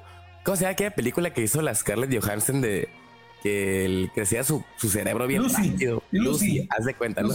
en, ese sentido, eh, al verlo todo y al ya no impactarte nada, también ya nada te importa. No, te desapegas totalmente. Te, te, desapegas y entonces entra la desesperanza. Exactamente. Entonces te fijas aquí bien curada porque en este inicio sabemos como que la explicación de lo que viene siendo la, la historia de origen del villano y se entiende de que a fin de cuentas la alfa eh, de Evelyn empezó a experimentar pues con las mentes de las personas y más que nada pues cómo poder hacer este sobrellevar todo este tipo de habilidades del salto verso. Y la neta sobrecargó más que nada se dice que sobrecargó la mente de su hija o sea de, Joy que ahí fue donde a fin de cuentas la, la, mente de Joy se fracturó y ella ya en cierto punto ya podía prestar como dice ser omnipresente estar en todos lados experimentar todo al mismo tiempo. Y aquí es donde a fin, de cuentas, pues, pues eh, está en Corea porque es como un villano de cómic, o sea, si lo, si lo, si lo vemos de esa manera. No solamente es un villano de cómic, es un villano que es a la realidad de la vida. A veces los padres empujamos tanto a nuestros hijos, ¿ok? Que los llevamos a un punto en donde los quebramos. Sí, totalmente. Y, lo vemos mucho. Esto es igual, lo vimos en, en la película de Serena Williams, en donde es la, la queja del principal del papá, de, oye, es que los pones a entrenar y recorrer y les metes tanta presión que los quemas. Los quemas, los quiebras, eh, odian el juego al final, porque los han empujado a un punto de algo que para ellos era divertido, pero como para ti es toda tu vida, ¿no? Entonces, porque todos tus sueños y todas tus grandezas y toda tu inversión están metido en eso, y eso es lo que ella hace. Eh, la, la, protagonista crea a su propio enemigo. O sea, como dices, a, través de, del egoísmo, podríamos decirlo de esa manera, ¿no? También. Sí, entonces, estaba así curado, o sea, como, como a fin de cuentas, creando al, al crearon a, su villano y pues que a fin de cuentas es su hija. aquí todavía no se hace, pues digamos, toda esta revelación oficial de que este, que Joy, pues a cierto punto es Yobutapaki, pero pues ya nos da a entender todo este cotorreo, ¿no? Entonces, exactamente. Entonces seguimos ya, entendemos qué onda, cuál es la motivación del villano. Y esto nos lleva para lo que es el minuto 51, que vemos esta, o sea, otro foreshadowing, esta secuencia de un salón de eventos lujoso donde este, inicia esta plática entre la Evelyn famosa, que es una cantante, eh, una estrella de cine, creo que es una ahí, ¿no? Y, y, este Waymond en esta vida alterna donde pues no se casaron, así como me acordó mucho la, película del Nicolas Cage, esta de la, de, la de, de, de Holiday Movie, ¿no? Esta la del hombre de familia. Family ah, sí, sí, sí, exacto. Family Man, Family Man. Haz de cuenta, ¿no? Haz de cuenta así como si hubiera sido. Y, y, y, qué hubiera sido si nos hubiéramos casado? Tengo una visión, tuvimos hijos y la madre. Haz de cuenta, esa es la, la dinámica que se va a utilizar. ¿Te, acuerdas que había una película? Y me voy a ir muy, muy atrás, más o menos por los 2000 con este actor eh, de acción también chino, que es este, ¿no? este, que también se llamaba, la película se llama The One. Ah, pues el Jet Li, el Jet Li. Con, con, Jet, ah, con Jet Li, en donde él había, había un multiverso y entonces mientras más se mataba a sí mismo, más fuerte se volvía.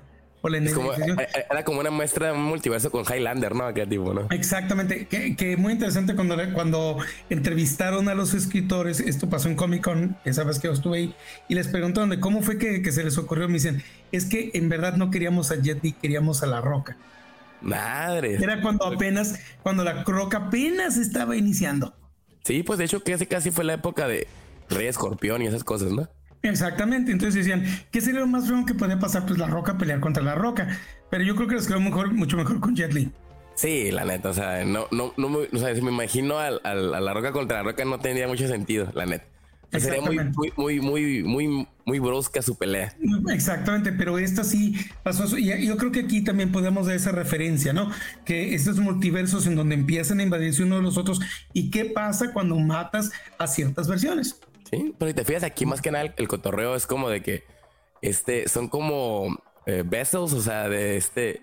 Ellos son como recipientes para que por ejemplo, o sea, todas las, las Joys del, del, de los multiversos son como recipientes de, de este de Yobutapaki. Fíjate cómo, cómo, lo va a manejar aquí también. Y en cierto punto, pues, la de la dinámica del salto, eso viene siendo, pues. Ahora sí que como los, como los, los agentes, ¿no? De que los agentes pueden utilizar a todos los, los humanos que estén en la, en la, en la Matrix, ¿no? Por ese lado. Entonces, este, esta secuencia de, de, salón de eventos, cuando vaya, no, ese cierto punto inició de lo que podría ser este el detonante para lo que es el, el clímax de la película, es un foreshadowing. Entonces nos lleva a minuto 52 y vemos pues toda esta dinámica pues que ellos son atrapados por Yobito Paki y pues aquí donde ah, podemos decir que es un momento de agnarosis de que quién es Paki, nos damos cuenta que es Joy. O sea, ya teníamos la, la, la, la noción. Ya más o menos tenía sobre la noción de va a ser su hija, porque es lo que más lógicamente tiene. ¿Quién más podría haber empujado? ¿No? ¿Quién más podría haber generado este villano? Y sí, para mí es cuando lo vi dije, pues clásico, es decir, clásico, muy interesante, muy genial, perfecto, porque ya por sí ya era su enemiga. Ándale, exactamente. Y fíjate que está en cura, esta, esta secuencia está en Chila porque vemos a, a, Joy ya como Joey Tapaki, pero está en cura porque mata a los tres guardias de seguridad y la manera que los mata nos da a entender cómo va a ser el, cierto punto el tono de violencia de la película. Si te fijas que, el, que los mata, que les, este, le sale como confeti de la boca y exactamente de la pistola le, le, como si fuera este una, una bonga o sea ¿Eh? porque si no hubiera sido por esto la película hubiera hecho que Quentin Tarantino se sintiera mal ¿Por qué? Es porque si me cambia todo eso por sangre. Pero porque, porque, porque, al, utilizar, es decir, o al utilizar confeti, al utilizar catsup, al utilizar todos esos, es decir, te permite poder ver la violencia, pero al mismo tiempo te digo, estás riendo y estás como que qué, cosas tan extrañas. Si esto hubiera sido verdaderamente sangre, es decir, ¿qué tan Tarantino hubiera estado, wow, ya ni yo, vato. ya entendí por qué dices que se hubiera sentido mal. Se, se, hubiera sentido como viendo, como si estás viendo Kill Bill 3, carnal, ¿no? Ándale, con todos los, los, los splashazos así de, de sangre acá. no, Tarantino, Tarantino y, este y Robert Rodríguez estarían ahí de que Inge su madre nos quemaba la cura, loco. ¿eh? Sí, entonces la, la, situación es que es, es, muy inteligente la manera como deciden presentar la violencia, porque al mismo tiempo no la, es decir, no la vuelves, e, e, eh, te estás sintiendo mal porque sí es una violencia, pero al mismo tiempo puedes verla, puedes gozar, puedes reírte, puedes entender la, la, ironía, la, la, sátira, porque en cierta manera se vuelve como una sátira las películas de violentas y de acción. ¿no? Y te fijas, es como, la, como aquella famosa escena final de Kingsman, de la primera, donde les, explota la cabeza a cada uno de los gobernantes. Y, les, y, es como si fueran explosiones de, de, polvo, pero así como de mini bombas atómicas en cada cabeza. ¿No te acuerdas de esa parte también? O sea, que lo ves y es como dices, es una violencia, o sea, evidente, pero es media chusca, pues medio cómica, porque pues viene parte de que en otro universo así es el tipo de violencia, pues, o sea, de esa manera presente. Entonces aquí, como dices, ya está cambiando las reglas y poco a poquito va cambiando también el, sentido de cómo se va mezclando todos los multiversos, pues. En este, en este y algo interesante porque también empieza a mostrar ciertos juguetes que te quedas así. ¿Y eso qué está haciendo en la película? sí, de poquito a poquito los detalles van entrando. Eh, van entrando, pero igual. Es decir, no, hay otra. Y esto, no sé cuando tú la fuiste a ver al cine, cuando yo la estaba viendo en el cine, para eso, la, todo, cuando yo la estaba viendo en el cine, todo el mundo en el cine estaba callado. Nadie quería ni comer una sola palomita, porque no querían distraerse de todo lo que estaba pasando. Pero cuando empiezan a suceder estas cosas, todo el mundo en el cine, una, dos, o hacía el. O nomás se carcajeaba, el. no puedo creerlo, ¿no?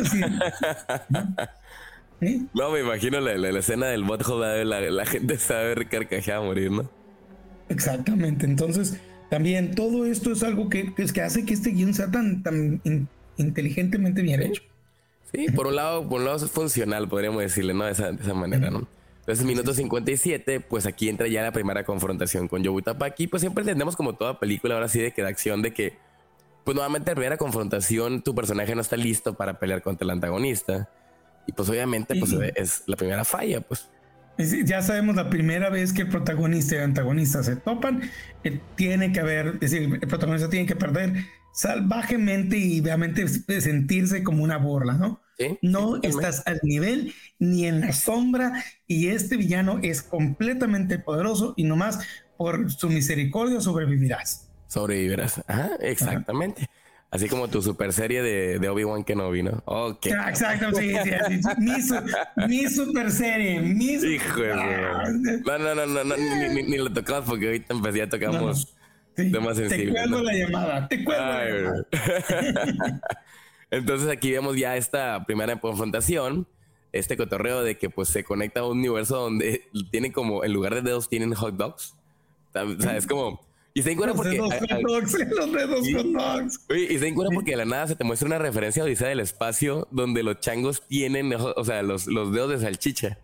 O sea, el sí. o sea, obviamente, o sea, si eres fan de y, y, aparte tiene otra, otra connotación también. Más adelante lo veremos. Sí, sí, también. O sea, es un foreshadowing que va, a este, mostrarnos uno de los universos principales alternos.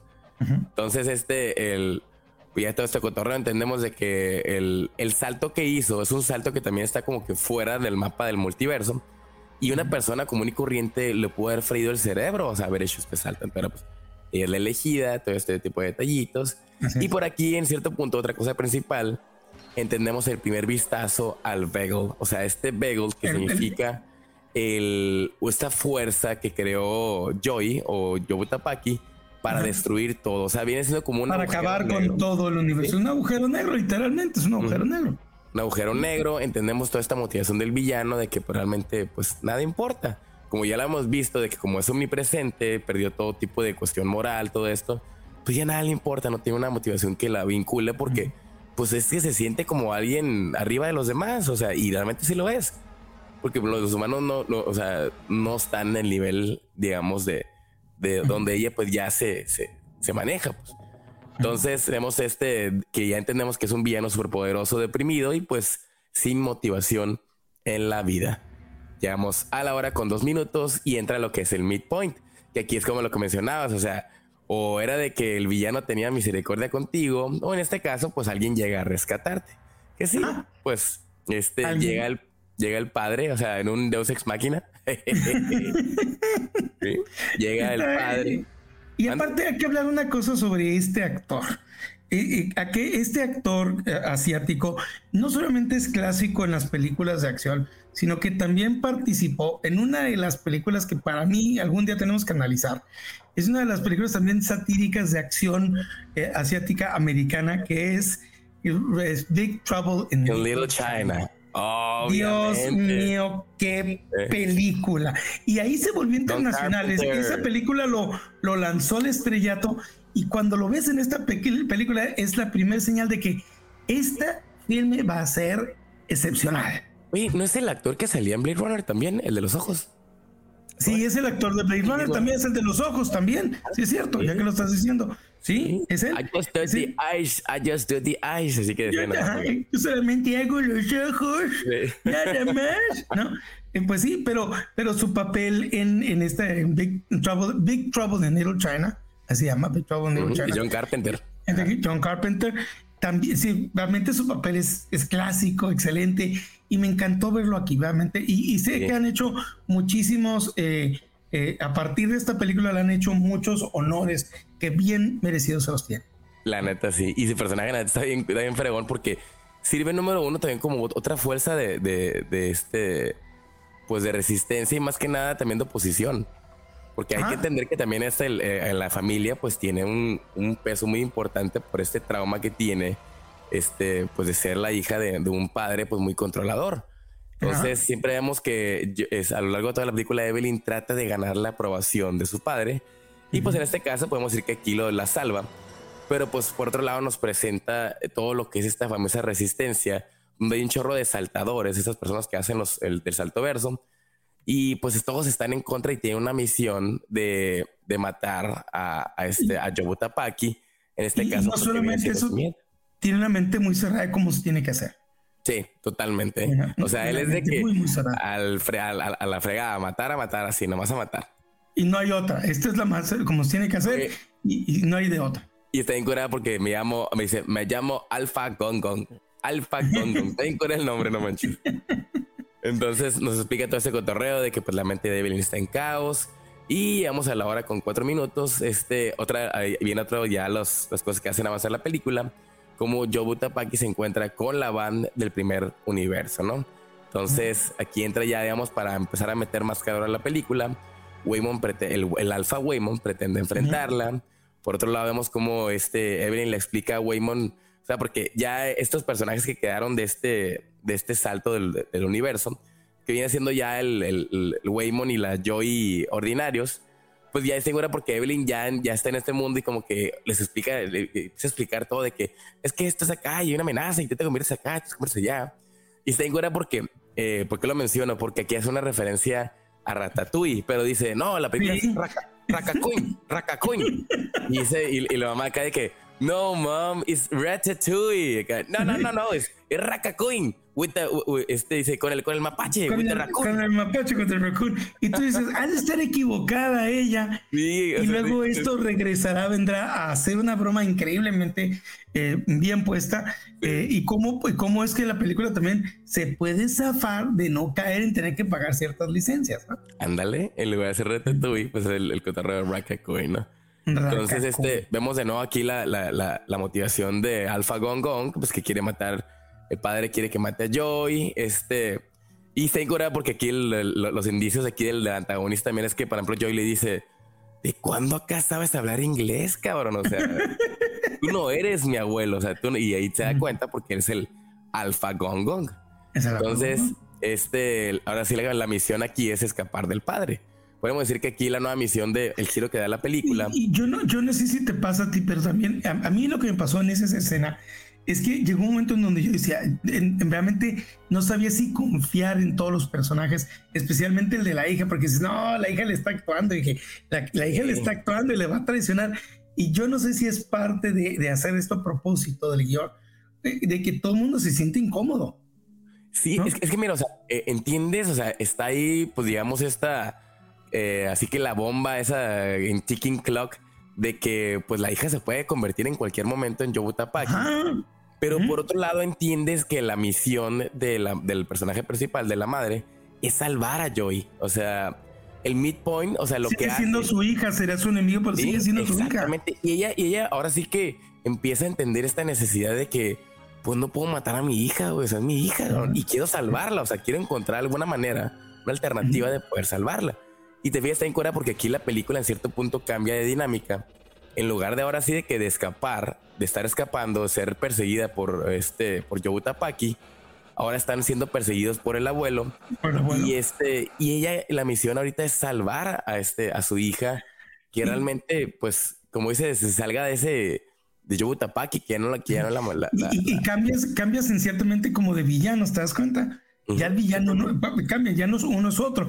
Y esto también vuelve el, el guion y la película eh, activa, dinámica, porque entonces ahora está brinque y brinque y sigue siendo lo que tú dices, un chase movie, no más que el, el, que persigue es completamente distinto de uno. Ahora es otro. Por eso, por eso yo te he comentado que, que sentía, no sabía precisamente si es una película de tres o cuatro actos, porque la neta, o sea, siento que igual esto podría cambiar como en cierto punto de acto, o sea, de un acto porque ya no es el nuevo villano, pues.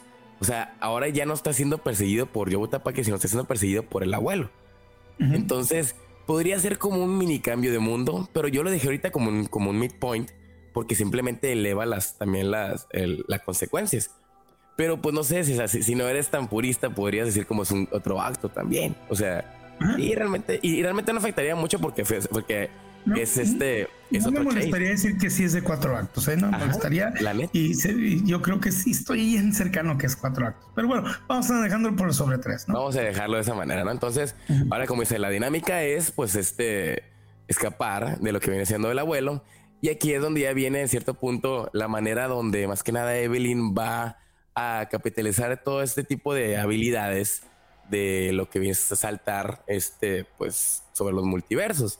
Y viene esta famosa dinámica ahora sí de que, pues, número uno tiene que salvar a Waymon y a Joy. Y vemos esta, esta dinámica donde, pues, ya este eh, va a empezar a pelear contra todos los saltadores, todo este cotorreo. Y pues, o sea, aquí está en Corea porque te fijas, o sea, va uno por uno y conforme va, este, peleando con ellos, va, va, creciendo ahora sí que el, el, el, conflicto, ¿no? O sea, se me hace bien fregón este, este cotorreo. Que es como, te fijas, en cierto punto es el mismo midpoint, ahora sí que de, de Matrix donde Neo ya está empezando a creer y este y está empezando a irse que, los soldaditos, que luego los agentes y lo que el, el vato chilo. Entonces es la manera que lo va a preparar para el, para el segundo, para más que nada para el tercer acto. Entonces, ahí está ingurada porque pues ya vemos este el cotorro de que pues Evelyn quiere ayudar a Joey. Este Evelyn busca una plataforma de salto. Y pues a fin de cuentas, a través de todos este tipo de, de, de saltos, pues va derrotando a cada uno de los personajes, ¿no? Y, va creciendo y va creciendo y va desarrollando sus poderes y va aprendiendo de ella misma. Y la neta se cura porque, o sea, tú lo mencionas, va, creciendo, ¿no? O sea, se, conecta con primero con la cantante, entonces es como la cuestión de la respiración, ¿no? O sea, hago pausas, esquivo los ataques, o sea, de una manera más tranquila va, va madreándose a uno de los demás. Y luego utiliza este tipo de, de mujer que está como con esos anuncios de, de publicidad así como el que tiene el Joker, ¿no? Al inicio de, la película. está bien curada porque cómo va creciendo todo esto y luego se encuentran, los, antagonistas están bien curados, o sea, es donde ya realmente te llega por el lado cómico la película. O sea, es, que llega, yo entiendo, yo creo que también entendieron que no puedes mantener el estrés tanto tiempo y el peligro tanto tiempo sin que realmente la película no se vuelva eh, insoportable, ¿no? Llega un momento en donde esa magia va a desaparecer, entonces tienes que brincar y brincar y, mover, meterle comedia, meterle sátira, meterle elementos de otra película. De, hey, yo sé esa referencia, ¿no? poco a poco la película verdaderamente sabe cómo moverse para mantenerse fresca segundo y minuto a minuto. Pero si te fijas, o sea, ahora sí que vamos a hacer una comparación con tu amor, eh, tu amoroso MCU. MCU. Mi amor, yo soy el culpable, ¿no? es que si te fijas en el, el, MCU, la manera, o sea, incluso las películas de Star Wars, la manera de, hacer avanzar este tipo de, de situaciones que estás mencionando, utiliza las referencias este, culturales o las referencias del universo de Star Wars. O sea, que, que si, ah, mira, este, que tenemos que salir a tal nave y pum, esa nave resulta ser el halcón milenario para que digas, el halcón milenario, es el halcón milenario. se te reventa el cerebro quitar eso, ¿no? de cuenta, o sea, son cosas tramposas, pues.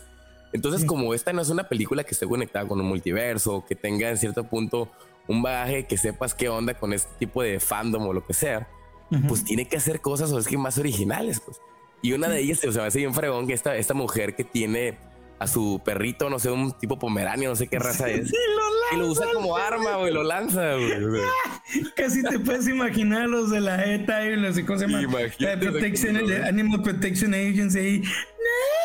No, no, macho.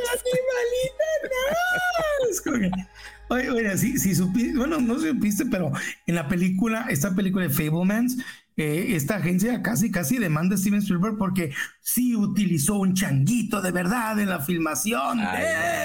¿no? Entonces, imagínate, cuando yo estaba en esa película y vi eso del perro, dije, no, ya sé, esto se va a poner bueno. Pues que hubiera sido realmente si, si, este, si lo pones en la cuestión de que se vea un perro más real, ¿no? Porque sí se ve, o sea, se ve la botarga, o sea, se, ve el peluche, ¿no? Cuando lo lanza todo ese cotorreo, o sea. Pero no falta la persona que vaya a decir, no, es que vas a incitar a que la gente lance a su perro y quién sabe qué. Claro, sí, todos ahora utilizando estos perros para eso. Los ofendidos, eh. No manches. Pero bueno, entonces. Sí, sí. Claro que está cajeando cuando vi eso. Y aparte, esta actriz que también es una muy buena actriz eh, y que tiene una gran historia y. Sí, me gustó verla porque obviamente también en las pocas películas que no he visto, ella actúa muy bien y aquí le exagera donde le tiene que exagerar, pero al mismo tiempo se siente real su personaje. Sí, la está con esa parte, Nat. Y perrito, todo el cotorreo, ¿no? Entonces, eh, y aquí es donde pues digamos la, la, el pleito chilo de los chilos, aquí en esta dinámica. Pues esta que tiene que ver con referencia con el bagel humano. El bagel humano.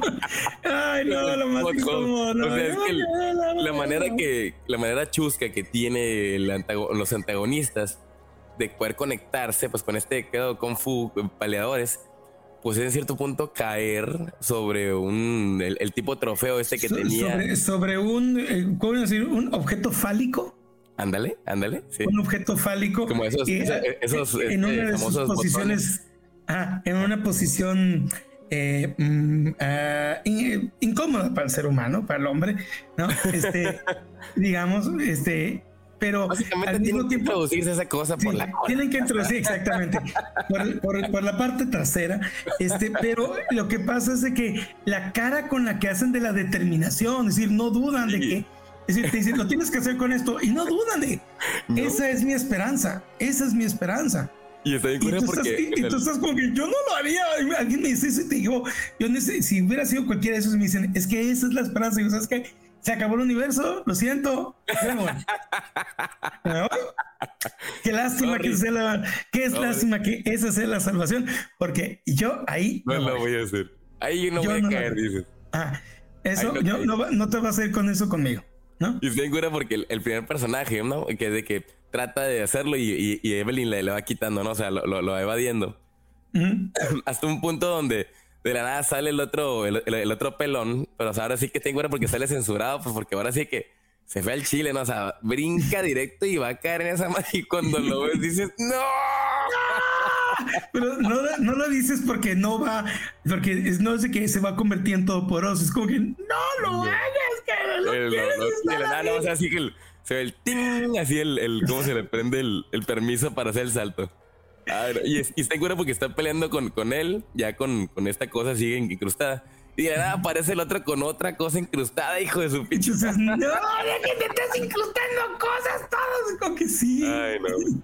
Pero me encanta porque la, la, cara y la, la, actuación es la que está diciéndote decir, estos vatos lo están tomando en serio y para ellos sí es vida o muerte, ¿no? Entonces, es, entonces básicamente pues esto, esta, esta pelea pues viene siendo pues ya lo, lo, lo, locura. Y este, pues podríamos decir que eso es lo que en cierto punto ya prepararía todo para Evelyn, este, pues en cierto punto casi casi pues convertirse en la elegida, ¿no? Entonces, a la hora con 23 minutos, este, vemos como, por otro lado, Yobuta Paki, pues mata a Alpha Waymon, que en cierto punto esto vendría siendo como el punto más bajo para el personaje de Evelyn. Y pues, o sea, esto sería otra cosa que la, que la desmotiva, porque ahora sí que su personaje secundario que estuvo a lo largo de toda la película apoyándola, pues ya la, lo, le dieron cuello, pues. Entonces, este, esto viene empezando a producir que la mente de Evelyn se fracture y a la hora con 25 minutos, pues entendemos, o sea, vemos esta leyenda en la pantalla que lo que es viendo el no retorno, podemos decir como el punto de no retorno. El punto de no retorno. Y está incurada porque aquí te ponen unos créditos falsos, pues como que ya se acabó la película, se quedas cabrón. Que es algo que también te quedas con que es neta, te ¿eh? vas, te quedas, pero es neta, se van a ir para allá, ¿a poco y se va? no, pero, pero lo hacen muy bien. Sí, o sea, es algo incurada porque el, Robert Rodríguez ya lo ha hecho en una de sus películas. Es en la de eh, en la película de Grindhouse, o sea, cuando haces aquella película que tiene con, con Quentin Tarantino, ¿no? Entonces, eh, esta cosa de los créditos falsos, o sea, en cierto punto muchos cineastas eh, mencionan que es como para sacarte de lo inmerso que se hace en la película. Es como que, ah, cabrón. De hecho, también la película esta de del Vice, de Vice, la del vicepresidente que tiene el Christian Bell, también te presenta esos créditos falsos por lo mismo, o sea, como para ah. sacarte de la idea de que, ay, cabrón, estaba bien inmerso en la película, en el punto más fuerte, y te ponen ese cotorreo. Pero por otro lado, vemos que esta secuencia lleva a una transición donde la Evelyn Fancy, esta estrella de cine, estaba mirando la película. Entonces aquí pues digamos que estamos entrando ya en la parte de obviamente del punto de no retorno y todo ese cotorreo, donde ya Evelyn está empezando a crear la conciencia sobre quién se debe de convertir, pues. O sea, ya le hemos escuchado de que este tiene que en cierto punto ser, o sea, es muy parecida a ti, le, le, menciona el abuelo. Entonces dice, ¿de qué se trata todo esto? Evelyn dice, pues de ser como ella. Entonces, ¿cómo es este Yobuta Paki? ¿Cómo es Joy? Es alguien que es omnipresente, ¿no? Entonces, aquí es donde llega este momento de revelación en cierto punto de la cabeza, en la cabeza de Evelyn y de hecho, o sea, aquí es donde ya se hace omnipresente. Y aquí es donde también aparece la pantalla que dice everywhere. O sea, aquí ella, podríamos decir que se convierte en la elegida. Y, y pues aquí, pues la, es la pantalla a lo que es el nuevo acto, al tercer acto, donde ya ahora sí que ella, pues como ya se convirtió en la elegida, es un nuevo mundo. Y pues ahora sí, a cierto punto, ¿qué, ¿qué, es lo que viene? Pues este acto, tercer acto, lo podríamos mencionar como es el, el hecho de cobrar sentido porque es donde pues todo va a apuntar a este a una resolución. Y aquí la neta lo podemos ver como una película de superhéroes, todo este cotorreo. Este, ¿cómo, cómo, cómo vences a un villano? Ahora sí de que omnipresente, ¿cómo vences a un villano que no tiene motivación, un villano que está deprimido, un villano que quiere destruir el, el multiverso a través de su vego? Entonces aquí es, es, lo, lo, original, pues, de cómo, o sea, no le puedes ganar simplemente en, un, en una cuestión de, de golpes, o sea, en algo físico entonces, ¿qué tipo de reto es el que vas a manejar? No sé si te, acuerdas, em, esto me remonta mucho a, la, a uno de los episodios de la serie de, de Sandman de Netflix, donde pelea el, Morpheus con Lucifer. Ah, sí, sí, sí, sí, tienes toda la razón. Sí, sí, sí, sí. Que es una, que es, eh, a mí me gustó esa escena por, por eh, cosas que tienen que ver con, con la teología, en donde realmente es un, es un pleito de, conciencia, es un pleito de inteligencia, es un pleito de razón, ¿no? Aunque estás utilizando otras cosas, pero es un pleito. Es que te fijas, o sea, tiene que ver con los personajes, o sea, no todos los personajes son personajes que se quedan golpes, o sea, no, no todos son el, el, clásico Superman o el, o el, Batman. incluso Batman lo, resuelve las cosas un poquito más, este, más intelectualmente. Pero nunca íbamos, por ejemplo, en ese caso, a ver a, a Morpheus, a Sandman, pues dándose golpes con Lucifer. No, entonces la manera que lo solucionan todo este este tiro como de, de, quemarse la cura con cosas intelectuales está, está bien interesante y eso es lo que voy con este, con este tercer acto y esta confrontación que va a tener Evelyn con Yobuta Paki porque pues la, la, meta es el hecho del, del, sentido de la vida, pues. O sea, lo más fácil es decir, ¿sabes qué? Pues nada tiene sentido. Pues ahí se acaba todo y nos vamos a la fregada todos por el negro. Así es. Y ahí se quedó, pues. Pero por otro lado es como vences. O sea, este, pues no sé si podemos decirlo nihilismo o este sinsentido del, del, del, de la vida, pues. Entonces aquí es donde se viene la, la parte más importante y ahora sí que como lo habías mencionado, todos este tipo de secuencias que había manejado de, la, de las vidas alternas de Evelyn, la, Evelyn también de los hot dogs con las manos, todo esto empieza a cobrar más importancia porque aquí es donde va a empezar a cerrar todo lo que abrió este con estos checkups gun o estos foreshadowings los directores pues entonces aquí podemos decir que podemos decir que ya viene la confrontación a la hora con 29 minutos viene la primera confrontación con Yobuto Paki y aquí Locura, pues como decíamos, ya son iguales y ambas están en todos lados. Ahora sí que es el mío contra el, el este, agente Smith. El agente Smith, ya, ya, ya son idénticos, ya son iguales, ya entonces ahora sí el pleito se pone bueno. Exactamente. Entonces, a la hora con 32 minutos, pues te, nos pone Tenkura esta, esta secuencia como Yobuto Paki nos pone frente al Bagel y pues nos pone a decir de que pues este Bagel yo lo creé porque es la única manera de poder escapar de todo esto. O sea, es básicamente el, hecho del acto del suicidio. O sea, decir de que es que yo no puedo morir, ¿no? o sea, hay tantos multiversos que pues no puedo zafar de ellos. Y la única manera de, zafarme de todo esto, de acabar con esta vida, es el destruir todos los multiversos. Pues, o sea, irme totalmente por el Vegas, por el Black Hole. Y Nanin se acabó todo, pero pues me tengo que llevar a todo el mundo, pues, a fin de cuentas. Todos se van conmigo. Todo, todo se tiene que ir conmigo. Pero otra vez es este camino que eh, eh, le ha llevado, este, esto le ha llevado, la, la, desesperanza es la que le ha llevado aquí, porque ya no, ya no ve sentido de por qué seguir andando, ¿no? Es decir, ya, ya, ya se le acabó. Entonces, esa desesperación la ha llevado a la conclusión de que todo se tiene que acabar. Sí. y, ahora viene, ¿cuál es el trabajo de la mamá? Ah, es que el trabajo de la mamá es donde ella se da cuenta, mi trabajo no es vencerla. No. Es convencerla. Es convencerla de que no, de que no se vaya a la verdad por el, por el, por el agujero negro. Ajá. Así es. Así Y te fijas, en Cora, porque aquí empiezan todo este tipo de detallitos. Este, por ejemplo, más que nada viene ya el, hecho de, como dices, de convencerla. Y, y, yo vi lo que la motivación que tiene en cierto punto de lo que se reveló es que solo buscaba a alguien que pudiera ver lo que ella ve y sintiera lo que ella siente. O sea, decir, que pónganse en mis zapatos y ayúdenme. Porque la neta no entiendo qué está pasando con este mundo. O sea, no, no, no, no, no, no sé cómo reaccionar. Y este en cierto punto, pues aquí es donde, como dices, entra la misión de, de Evelyn, que pues ya podríamos decir que, como ya entiende a, a Joy, pues ya podría en cierto punto ayudarla a que no se, no se suicide, ¿no?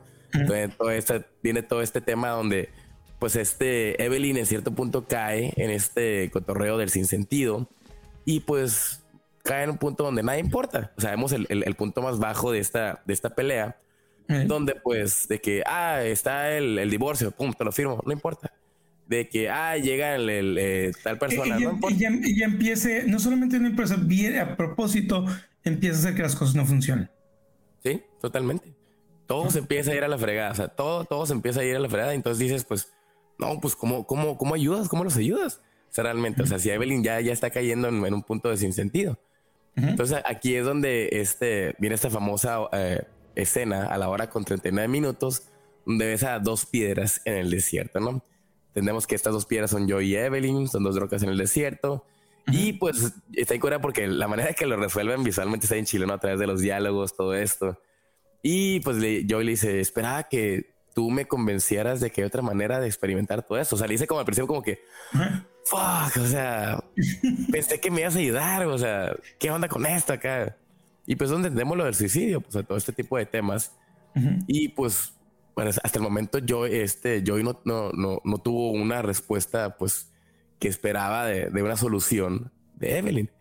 Entra ahora sí que en cierto punto, ahora sí que la contraparte, otro de los personajes que a fin de cuentas son parte de la familia, ahora con 44 minutos, pues viene una nueva oportunidad, podríamos decirlo, gracias a Waymond. o sea, entendemos en esta secuencia de este, cómo Waymon está ayudando a entender, o más bien a encontrar el sentido de la vida a cada uno de los presentes, ¿no? Que aquí es el clásico speech de que, amigos, no, no nos peleemos, abrazos, no balazos, así, o sea, el clásico, ¿no? O sea, totalmente, ¿no? Así se me va por otro lado, ok, está bien. Así hiciste esa referencia. Así como te parece, ¿eh? es que para los escuchas es algo que detona. O sea, si quieres, si quieres triggerear Armando Esponda, háblale de AMLO. ¿eh? Exactamente. Sí, que, se, que se fue por otro lado. Ok. Y así como que, ay, cabrón, ya, ya, ya, ya casi, casi te, te regresé del, del, del, del vego, ¿no? Del sinsentido. Como que, ah, cabrón. Entonces, este, viene todo ese cotorreo, el intento que tiene Waymon de hacer sentir algo como esperanza y pues que le dé ganas de seguir viendo a las personas. Y en cierto punto es como que empiezan a entender, o sea, empieza a razonar todo lo que es este Evelyn todo este detallito, pero porque te fijas, eh, está incurada porque los, los diálogos están interesantes con Joy que le dice, ah, el sentir algo. O sea, es algo tan efímero porque tarde o temprano vas a volver a lo mismo. O sea, el hecho de decir que la felicidad, ¿no? El clásico tema de la felicidad, ¿qué es para ti? La felicidad es algo efímero. O sea, en un momento te, te, te llega y lo disfrutas, pero no te dura para siempre.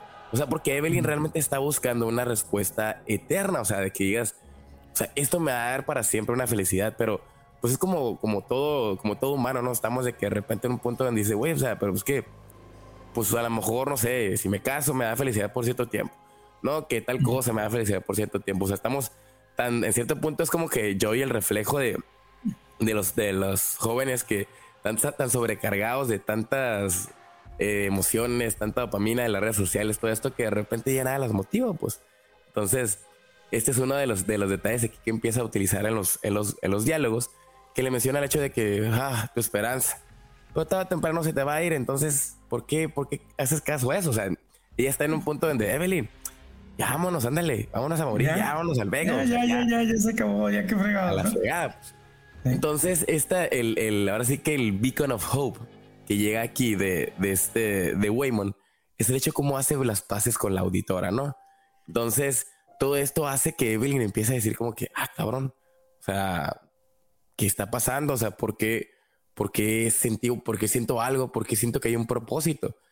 Entonces viene todo este cotorreo, las secuencias de este, de que por ejemplo, el, cuando habla con la editora y que le dice, you're not unlovable, o sea, tú no eres, mm, o sea, no eres una persona que, que nadie va a creer, o sea, no eres no querible, por así decirlo, ¿no? O sea, empiezan a ver todo este cotorreo de que los personajes empiezan a sentir cosas, empiezan a entender los propósitos, y aquí es donde viene así que el checkups gone que, que, que cobra, pues digamos, factura, entran los Google Eyes, o sea, estos ojitos, ¿no? Curada que, que le, de props, que le pones a las cosas y como dices, le dan vida a cualquier cosilla que pongas.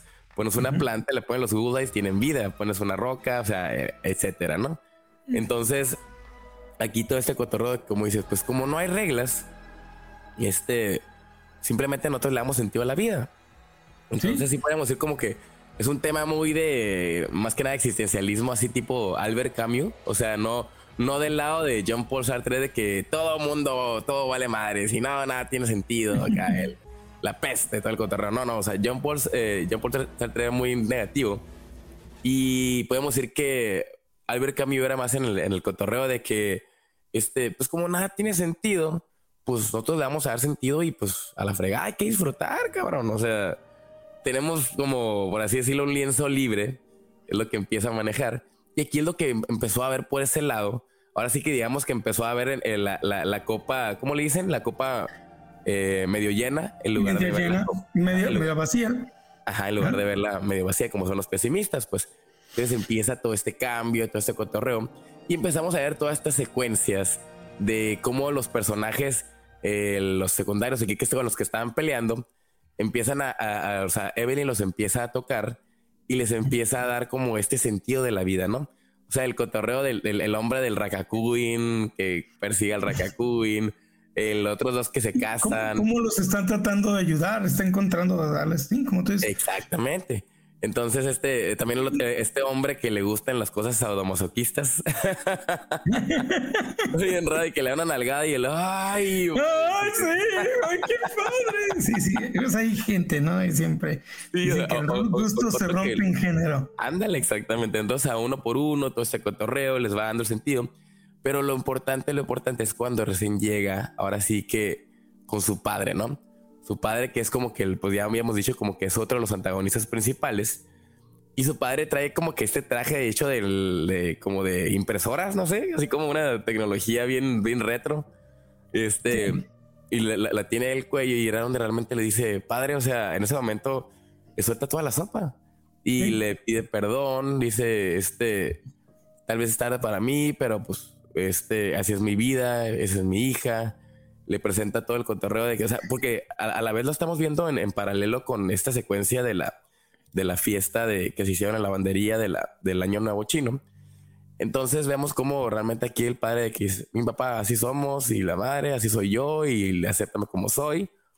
Y esta es mi hija, y a mi hija le gustan las mujeres. O sea, sí, este cotorreo, sí, le gustan las mujeres, y esta es su novia. Y esta es su novia, no es su amiga, es su novia. O sea, entonces empieza ya a aceptar todo ese cotorreo y por igual esto empieza a moverle el tapete a, Joy como diciendo a la madre. ¿qué estás haciendo? ¿no? Ajá. Como detente, güey. O sea, porque, ¿por qué me está haciendo sentir cosas? Porque a la vez sabemos como la negación, ahora sí que de. porque es que no era el chiste, eso no era el trato, eso no era la situación. Exactamente. Ey, a ver, ¿qué estás haciendo? O sea, como hizo, o sea, está jugando otro rol que no, que, no era el que, el que ella quería, pues. Entonces, poco a poco, ella ya como la elegida le está empezando a dar sentido a todas las cosas. Entonces, podríamos decir que, que en cierto punto aquí, este Evelyn es la cosa que toca, cosa que le da vida. O sea, es el, ahora sí que el, la contraparte de que vida y destrucción. O sea, yo es la destrucción de todo y Evelyn es, es la esperanza para un sentido de la vida en el, en, el, multiverso. O sea, está muy, está muy bonita esa, esa, contraparte. Entonces, es, que por eso digo que este, este guion pasa de ser aventura, chase movie, acción y de repente se vuelve profunda. Se vuelve muy profunda, se vuelve filosófica. Súper profundo, es, es, filosófico, es existencialista, es aceptarte por lo quien eres y como eres y no está mal. Y te quedas con que, oye, ¿en qué momento? ¿Qué onda? Te digo, esto no te lo hace Matrix. Por eso es la que habíamos platicado al principio. Por eso es que Matrix no puede, que no queda en cierta manera eh, en un guion al Oscar nominada, porque no tiene esta profundidad del existencialismo. sí, sí, porque va, más por el lado de la de revolución del, del, del vato badass, ¿no? Acá, aquí no. O sea, o sea, no es una resolución, resolución con golpes como en Matrix. Pues aquí es el hecho de es el sentido de la vida, cabrón. Y la neta, no sé te pasó pero... Esto es lo padre, que la, que la escena de acción, es decir, que, que, las cosas no se van a resolver peleándose el uno y la acción, y los golpes no lo van a resolver, porque ya lo viste a través de toda la película que no está resolviéndose. Entonces la resolución tiene que venir de otra manera. Sí, totalmente, totalmente, fíjate. Es como, como en las, ahora sí que cuando determinas una película, o sea, una, una película que se, una resolución, digamos, que sea más válida, que trascienda. Es, por ejemplo, puedo hacer la comparación de, The Dark Knight con la mayoría de las películas de, de películas de superhéroes. Es que en la mayoría de las películas de superhéroes eh, siempre hay una cuestión de que Ay, es el fin del mundo, ¿no? O sea, hay una máquina que va a destruir todo el cagadero y la ciudad. Y pues como sabemos que hay una, que hay una secuela, pues la gente dice, ay, es predecible que obviamente el bueno va a ganar. Obviamente el bueno va a impedir que este alienígena mate a todo el mundo y pues va a haber una secuela. Pero por ejemplo, películas como Dark Knight, donde pues la resolución no se trata en, en de que Ciudad Gótica se esté destruyendo. Se trata de, por ejemplo, en ganarse la fe. O sea, ¿quién va a ganarse el, la fe y, y, todo el, el, más que nada el cotorreo de, de, Gotham? O sea, si el Joker gana, pues todo se queda en un nihilismo, en un sinsentido. Y si Batman gana, pues eh, en base a una mentira, pero va a seguir en cierto punto manteniéndose la cordura en las, en las personas y la esperanza. Así es o sea, esa es la diferencia, como dices, de los, de los guiones buenos. Y sí, o sea, este es el ejemplo de la comparación de Matrix con, con Everything Everywhere at Once. O sea, como dices, o sea, aquí es algo muy personal, que a fin de cuentas es lo que, como mencionaba Robert McKean, o sea, dale un buen final a las personas y van a salir a gusto de la película. O sea, así, así de fácil. Pero pues obviamente aquí, pues, fue un final mucho más redondito incluso de todo lo bonito que hemos visto toda la película. Entonces sí podemos decir que todo esto llevaría, porque incluso de que hay un mini intento de en su negación de Joy de querer dar golpes y todo este cotorreo. Porque ahí se ven como que los de volar los cambios del multiverso incluso terminan como que pegando una, una, una piñata, ¿no? Cosas así. Y este, y pues todo ese cotorreo de, de tratar de Joy decir, no, no, no, detente, haz todo lo que, todo ese cotorreo. Incluso Joy ya se va por el, por el, por el, por el bagel. O sea, ah, sí, sí, sí, Dice, ya aquí, más vale aquí yo que aquí murió, ¿no? Sí. O más que tú si quiere morir. Aquí murió y aquí se acabó todo. Y dice, ah, bueno, me empujas acá, pues se acaba, carnal, ¿no? Entonces, no, me tomarás, no seré, no encontrarás la, esperanza conmigo si trata de hacer eso, ¿no?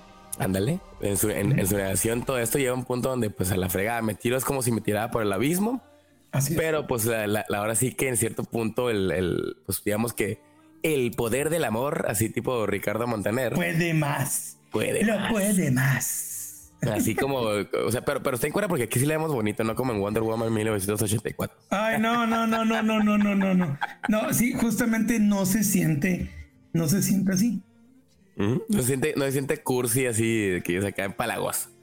Entonces sí, básicamente es, es la manera que logra salvar a Joy de este bagel y pues básicamente pues esto le da, digamos, un nuevo sentido. Y pues digamos que a las dos horas con nueve minutos viene la resolución del conflicto, donde Joy y Evelyn se unen de nuevo. Y pues ahora sí que podemos decir que pues aquí todos los conflictos ya están resueltos. Podemos, podemos decir que llegamos a un nuevo status quo, donde pues ahora sí que la familia está unida de nuevo, ¿no? Entonces, este llega a las dos horas. En donde, en donde te tienes que dar cuenta que también que que es decir, el caos es parte de nuestra vida, en donde no todo tiene orden lógica, porque también hay momentos en donde, bueno, ¿y qué? Pero es que somos un desmadre. Dime quién no lo es. Exactamente. O sea, la neta, no, lo es. No, hay, o sea, esta película lo que viene a evidenciar es que no hay vidas perfectas, pues, y mucho menos en las familias. O sea, algo que, que uno puede entender de la cuestión de la familia es que este siempre va a haber riñas porque a lo mejor, o sea, está en cura porque hay muchas frases que dicen de que este, los amigos son como la familia que uno elige, ¿no? Pero por ejemplo, la familia no, nunca la elegimos.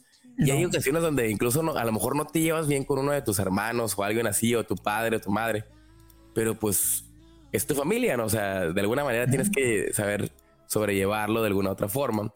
Y pues eh, en muchos de los casos, obviamente, hay familias disfuncionales donde de plano esto ya no se pudo arreglar. O sea, vienen los casos del suicidio, todo esto. Pero en este caso, este mensaje de la película, pues es que de alguna otra forma, pues afortunadamente se pudo lograr, digamos, volver a unir a la familia, ¿no? Entonces, ese es el tema. O sea, se cierra el cotorreo, como lo mencionabas, de que todo va a girar a fin de cuentas en la relación que tiene Evelyn con su esposa, con su esposo, con su hija y con, su, Y, con su padre. Y con su, con su padre. Y, y en esta manera hasta gana una amistad. Sí. Que es el caso de Jamie Lee Curtis. Ándale, con, la auditoría. Y pues ahora la auditora que se que se convierte de ese némesis, esa persona que te que, a quien le tienes miedo hacia esa persona a la que vas a confiarle. Sí. Lo más importante. Ya tener a alguien eh, que confiar en el, IRS o en, el SAT ya es, una ventaja del tamaño de los ¿eh? que, que, inclusive hasta te recibe con que, ok, esto está mejor. Esto ya, eh, vamos ya, vamos, ya vamos avanzando. Mira qué bien, o sea, todo este contexto. Sí, así es. todo esto en el, epílogo se muestra, ¿no? Como, ah, está en cura porque igual el epílogo ya es como que dice la leyenda de pantalla que dice all at once. Ahora sí que, pues, todos unidos, o sea, todos al mismo tiempo. Exacto. Como, si ya lo mencionabas, todo lo que, la cuestión de los impuestos, toda la familia junta, pues ahora sí que para los impuestos yo y su novia, Evelyn y Waymond. Que, inclusive también hay algo muy interesante porque aún así ya habiendo aceptado y todo, hay una parte donde dice, tienes que cambiar tu peinado. Ah. No pues te has librado, no te has librado. Sí, y de hecho, y, pues todo termina en el cotorro con lo mismo de que Evelyn se queda ida, o sea, como que pensando, o sea, a lo mejor ese momento Evelyn, o sea, yo, yo entendí o, mi, idea ahí de que cuando se queda ahí es como que a lo mejor está en otro universo. A lo mejor está, hizo un salto a otro lugar y nos tocó ver, porque te acuerdas cuando, cuando recién hace los saltos, estamos como que, Evelyn, ¿estás aquí? ¿Estás aquí? ¿Estás aquí? Entonces, este, el, cuando, cuando nosotros siempre vemos el, punto de vista donde Evelyn está en el otro universo. O sea, no, no vemos el punto donde se queda Ida. Pues. Entonces aquí podría servir es, este detallito donde nos demos cuenta de que a lo mejor, a lo mejor está en otro lado. O sea, por ese lado se van. Y te fijas la pregunta, Evelyn, Evelyn, Evelyn. Y ahí es donde se acaba. Ajá, sí, puede ser eso. Fíjate que nunca me he quedado pensando sobre eso, pero sí podía ser una, una respuesta sobre esa situación.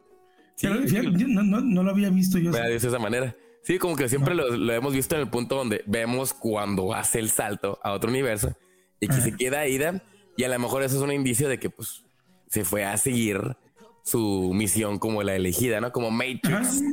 exactamente. Esperemos que no haya una secuela. No, no, y es lo que te iba a decir. Yo espero que no haya una secuela. Yo no quiero una secuela de esta película. No creo que valga la pena. Y, estaríamos todos muy tristes. Pues, realmente no hay una no hay una buena resolución hacia dónde irse con esto. Entonces, ojalá que no la hagan.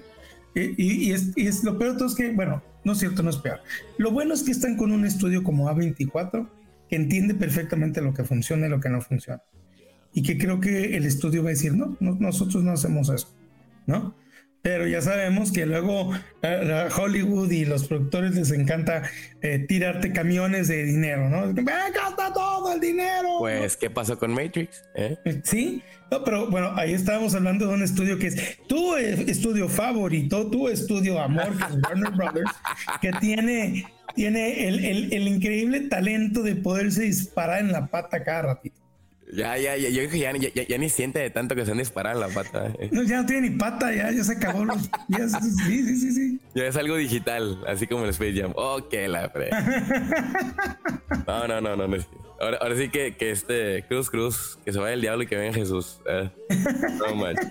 Pues bueno, Armando, pues básicamente con dos horas y dos minutos termina la película, se ven los títulos en pantalla y color en colorado, esta película se ha acabado. Se ha acabado como conclusión, Armando, ¿qué, piensas, la neta? O sea, ¿qué, ¿qué trascendencia crees que tenga esta película ahora sí que a lo largo de estos próximos años en Hollywood? Mira, digo, yo creo que lo, dijimos ahorita durante todo el, este episodio. La película es, un, es una bocanada de refresco en un, en un año que estuvo lleno y lleno de secuelas.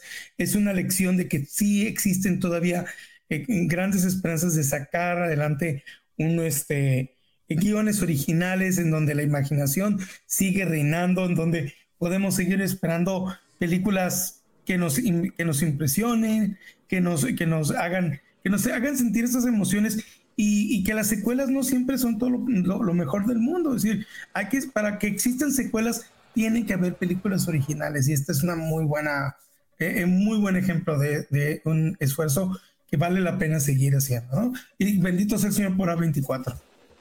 Ándale, sí, o sea, a, fin de cuentas, como dices, o sea, A24, Bloomhouse, o sea, siguen, siguen, pues, empujando un poquito a poquito la vara, pues, o sea, de alguna otra manera, la neta, pues sí, sí, este, está valiendo la pena, pues, todo este cotorreo que están haciendo. Sí, hay que, o sea, como todo, obviamente tienen sus tropiezos, tienen películas que, pues, tal vez no, no cumplieron con su cometido, pero la neta, pues, tienen un chorro de, de, de, este, de aciertos. Incluso, o sea, lo, lo estás viendo porque muchas películas que ellos han creado, han puesto la vara para que otros, eh, eh, obviamente, pues empiecen a, hacer, a, copiar su, su cotorreo. O sea, yo estaba viendo, creo que Midsommar es de 24, ¿no? Creo. Sí. Ah, Midsommar también es de 24. Por ejemplo, estaba mirando la película del menú y la película del menú es básicamente Midsommar. O sea, es ah, copiar Midsommar, simplemente lo pones simplemente con, con, la cuestión de la comida. O sea, como dices, o sea, todo este, este eh, esfuerzo, pues obviamente en Hollywood se está viendo en la cuestión de que, pues, oye, es una fórmula del éxito, esto es lo que están haciendo, pues hay que replicarla. Entonces, por un lado es como que se agradece que, que todavía pues, puedan hacer películas más conceptuales, que ojalá se hagan. Y pues este, por otro lado es que pues de que están creando pues fórmulas de éxito que para que pues, Hollywood siga simplemente creando secuela tras secuela o, o pues simplemente haciendo lo misma madre, ¿no? Entonces, esperamos que por un lado sí siga una fórmula que, que pueda, digamos, empujar poquito a poquito más este, la balanza hacia el, la película original. Porque la neta ha bajado mucho el índice de películas originales en los años, la neta. y, sabes que también ha bajado el índice de, de, de querer, de, de, tomar riesgos. ¿no? Es decir, las películas ya automáticamente es, ah, sí, eh, va a tener, este, la película puede ser un, ¿cómo se llama? Un blockbuster. y ya la gente no está tomando riesgos sobre, sobre algo tan bonito como esto. Entonces, eh, sí estamos en un peligro de, que, de perder cosas bonitas. Sí, es que realmente, o sea, para, como, como dices, si no son películas que tienden a ser las blockbusters, pues este, ¿cómo encuentras el, realmente todo este cotorreo de, cómo financiarlas? O sea, lo más fácil es que casi todas estas películas puedan irse a, ahora sí que a las, plataformas de streaming, o sea, películas como Prey, así tipo Hellraiser. Que, que, la neta, incluso yo siento que si hubiera salido en cine, la neta hubiera sido un madrazo, la neta. O sea, yo creo que sí, esta nueva película de tanto la de Prey como la de Hellraiser deberían haber salido en cine. Sí, a pesar, de que, no son material original, o sea, no, no, son, no, precuelas o secuelas. Son precuelas, pero se sienten como originales. Y fueron esfuerzos muy, fueron riesgos muy grandes, porque había toda la razón de por qué no debería funcionar. Sí, la neta. A ver, hermano, entonces para, para cerrar este episodio, a ver, ¿qué será bueno para el próximo episodio? Si ya estamos ahorita entrando ya con la cuestión de, de este, de la temporada de premios.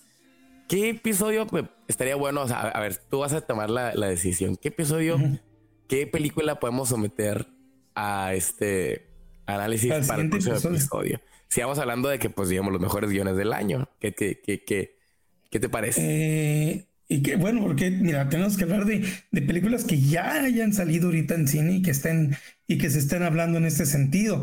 Yo, este, pues, híjole, está, está difícil, está difícil. Pues ahorita ya, pues digamos de las que han salido, pues está Elvis. Elvis, este podríamos estar hablando de Elvis, podríamos estar, que trae una interesante nominación porque trae varias nominaciones dentro de los BAFTAs. Bueno, no son todavía nominaciones, pero ya es la lista corta de los BAFTAs. Y sí está muy mencionada. Hay otra película que en algún momento platicamos cuando estábamos hablando de los mejores guiones del 2022, que te dije que es esta, esta remake de este, esta película alemana que se llama All Quiet on the Western Front. ándale, pues puede ser también. No, es que esa, no estuvo nominada en Screenplay, ¿o sí? En, los, bueno, no sé si está nominada en Screenplay. Ahora sí que tengo que investigar. Pues entonces tú dices, ¿qué onda? ¿E-, ¿Esa película o...? vamos, por, vamos por Elvis. Elvis. que ya la vimos los dos, que es bastante famosa y que sí tiene unas nominaciones. Este aparte es un personaje muy, muy conocido. Vamos viendo qué es lo que hace que Elvis sea una película eh, eh, que está destacando, porque ese, este director ya, habíamos, ya había hecho muchos eh, biopics, Baz Luhrmann. no es mi director preferido, no es un director al quien yo que, normalmente me gustan sus filmes, sí, a mí se me hacen, eh, que a veces se me hace que se había ya enfrascado en el mismo concepto, pero esta película sí me gustó de él. ¿no? Ah, igual, yo, yo ya estaba de, es como, eh, eh Bart para mí ya era como también, como este director de las películas de, no, no, no, no, no tanto como Michael Bay. Era como este director de películas de, de, 2012 eh, y el día después de mañana. ¿Cómo se llama este? El, el, Ronald, Emmerich. Ronald Emmerich. Ronald Emmerich, ¿no? Que, que, ya se enfrascó en películas del fin del mundo, ¿no? Y que su última película, que es que la luna se estrelle contra la Tierra, está totalmente pésima, ¿no? Entonces, ya, ya, ya, yo tenía, yo ya veía a Bars Luhrmann en ese sentido de que, vato, si no brincas, si no haces algo distinto, ya te vas a enfrascar y nadie te va a querer dar más películas. Te van a olvidar, loco. Y, siento que esta es su película que, lo salva de eso. Entonces, bienvenido sea Elvis. Vamos hablando de Elvis. Vale, vale. Entonces, próximo episodio hablamos de, Elvis, ¿no? vale, ahí, quedó. Bueno, hermano, entonces, este, a todos los escuchas, ¿dónde te pueden encontrar en redes sociales? ¿Qué onda? ¿Dónde te conectan?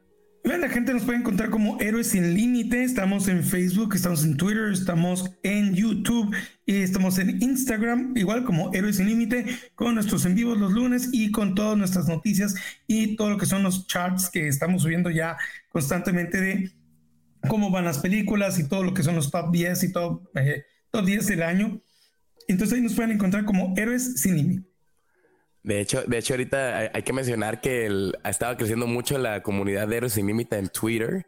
Ha estado muy bien receptándose. Y pues más que nada, también el hecho de este eh, de Héroes Sin Límite, también le recomiendo a todos los escuchas que estén al tanto porque pues aquí realmente pueden entender todos los datos duros, que si la taquilla, que si las reseñas.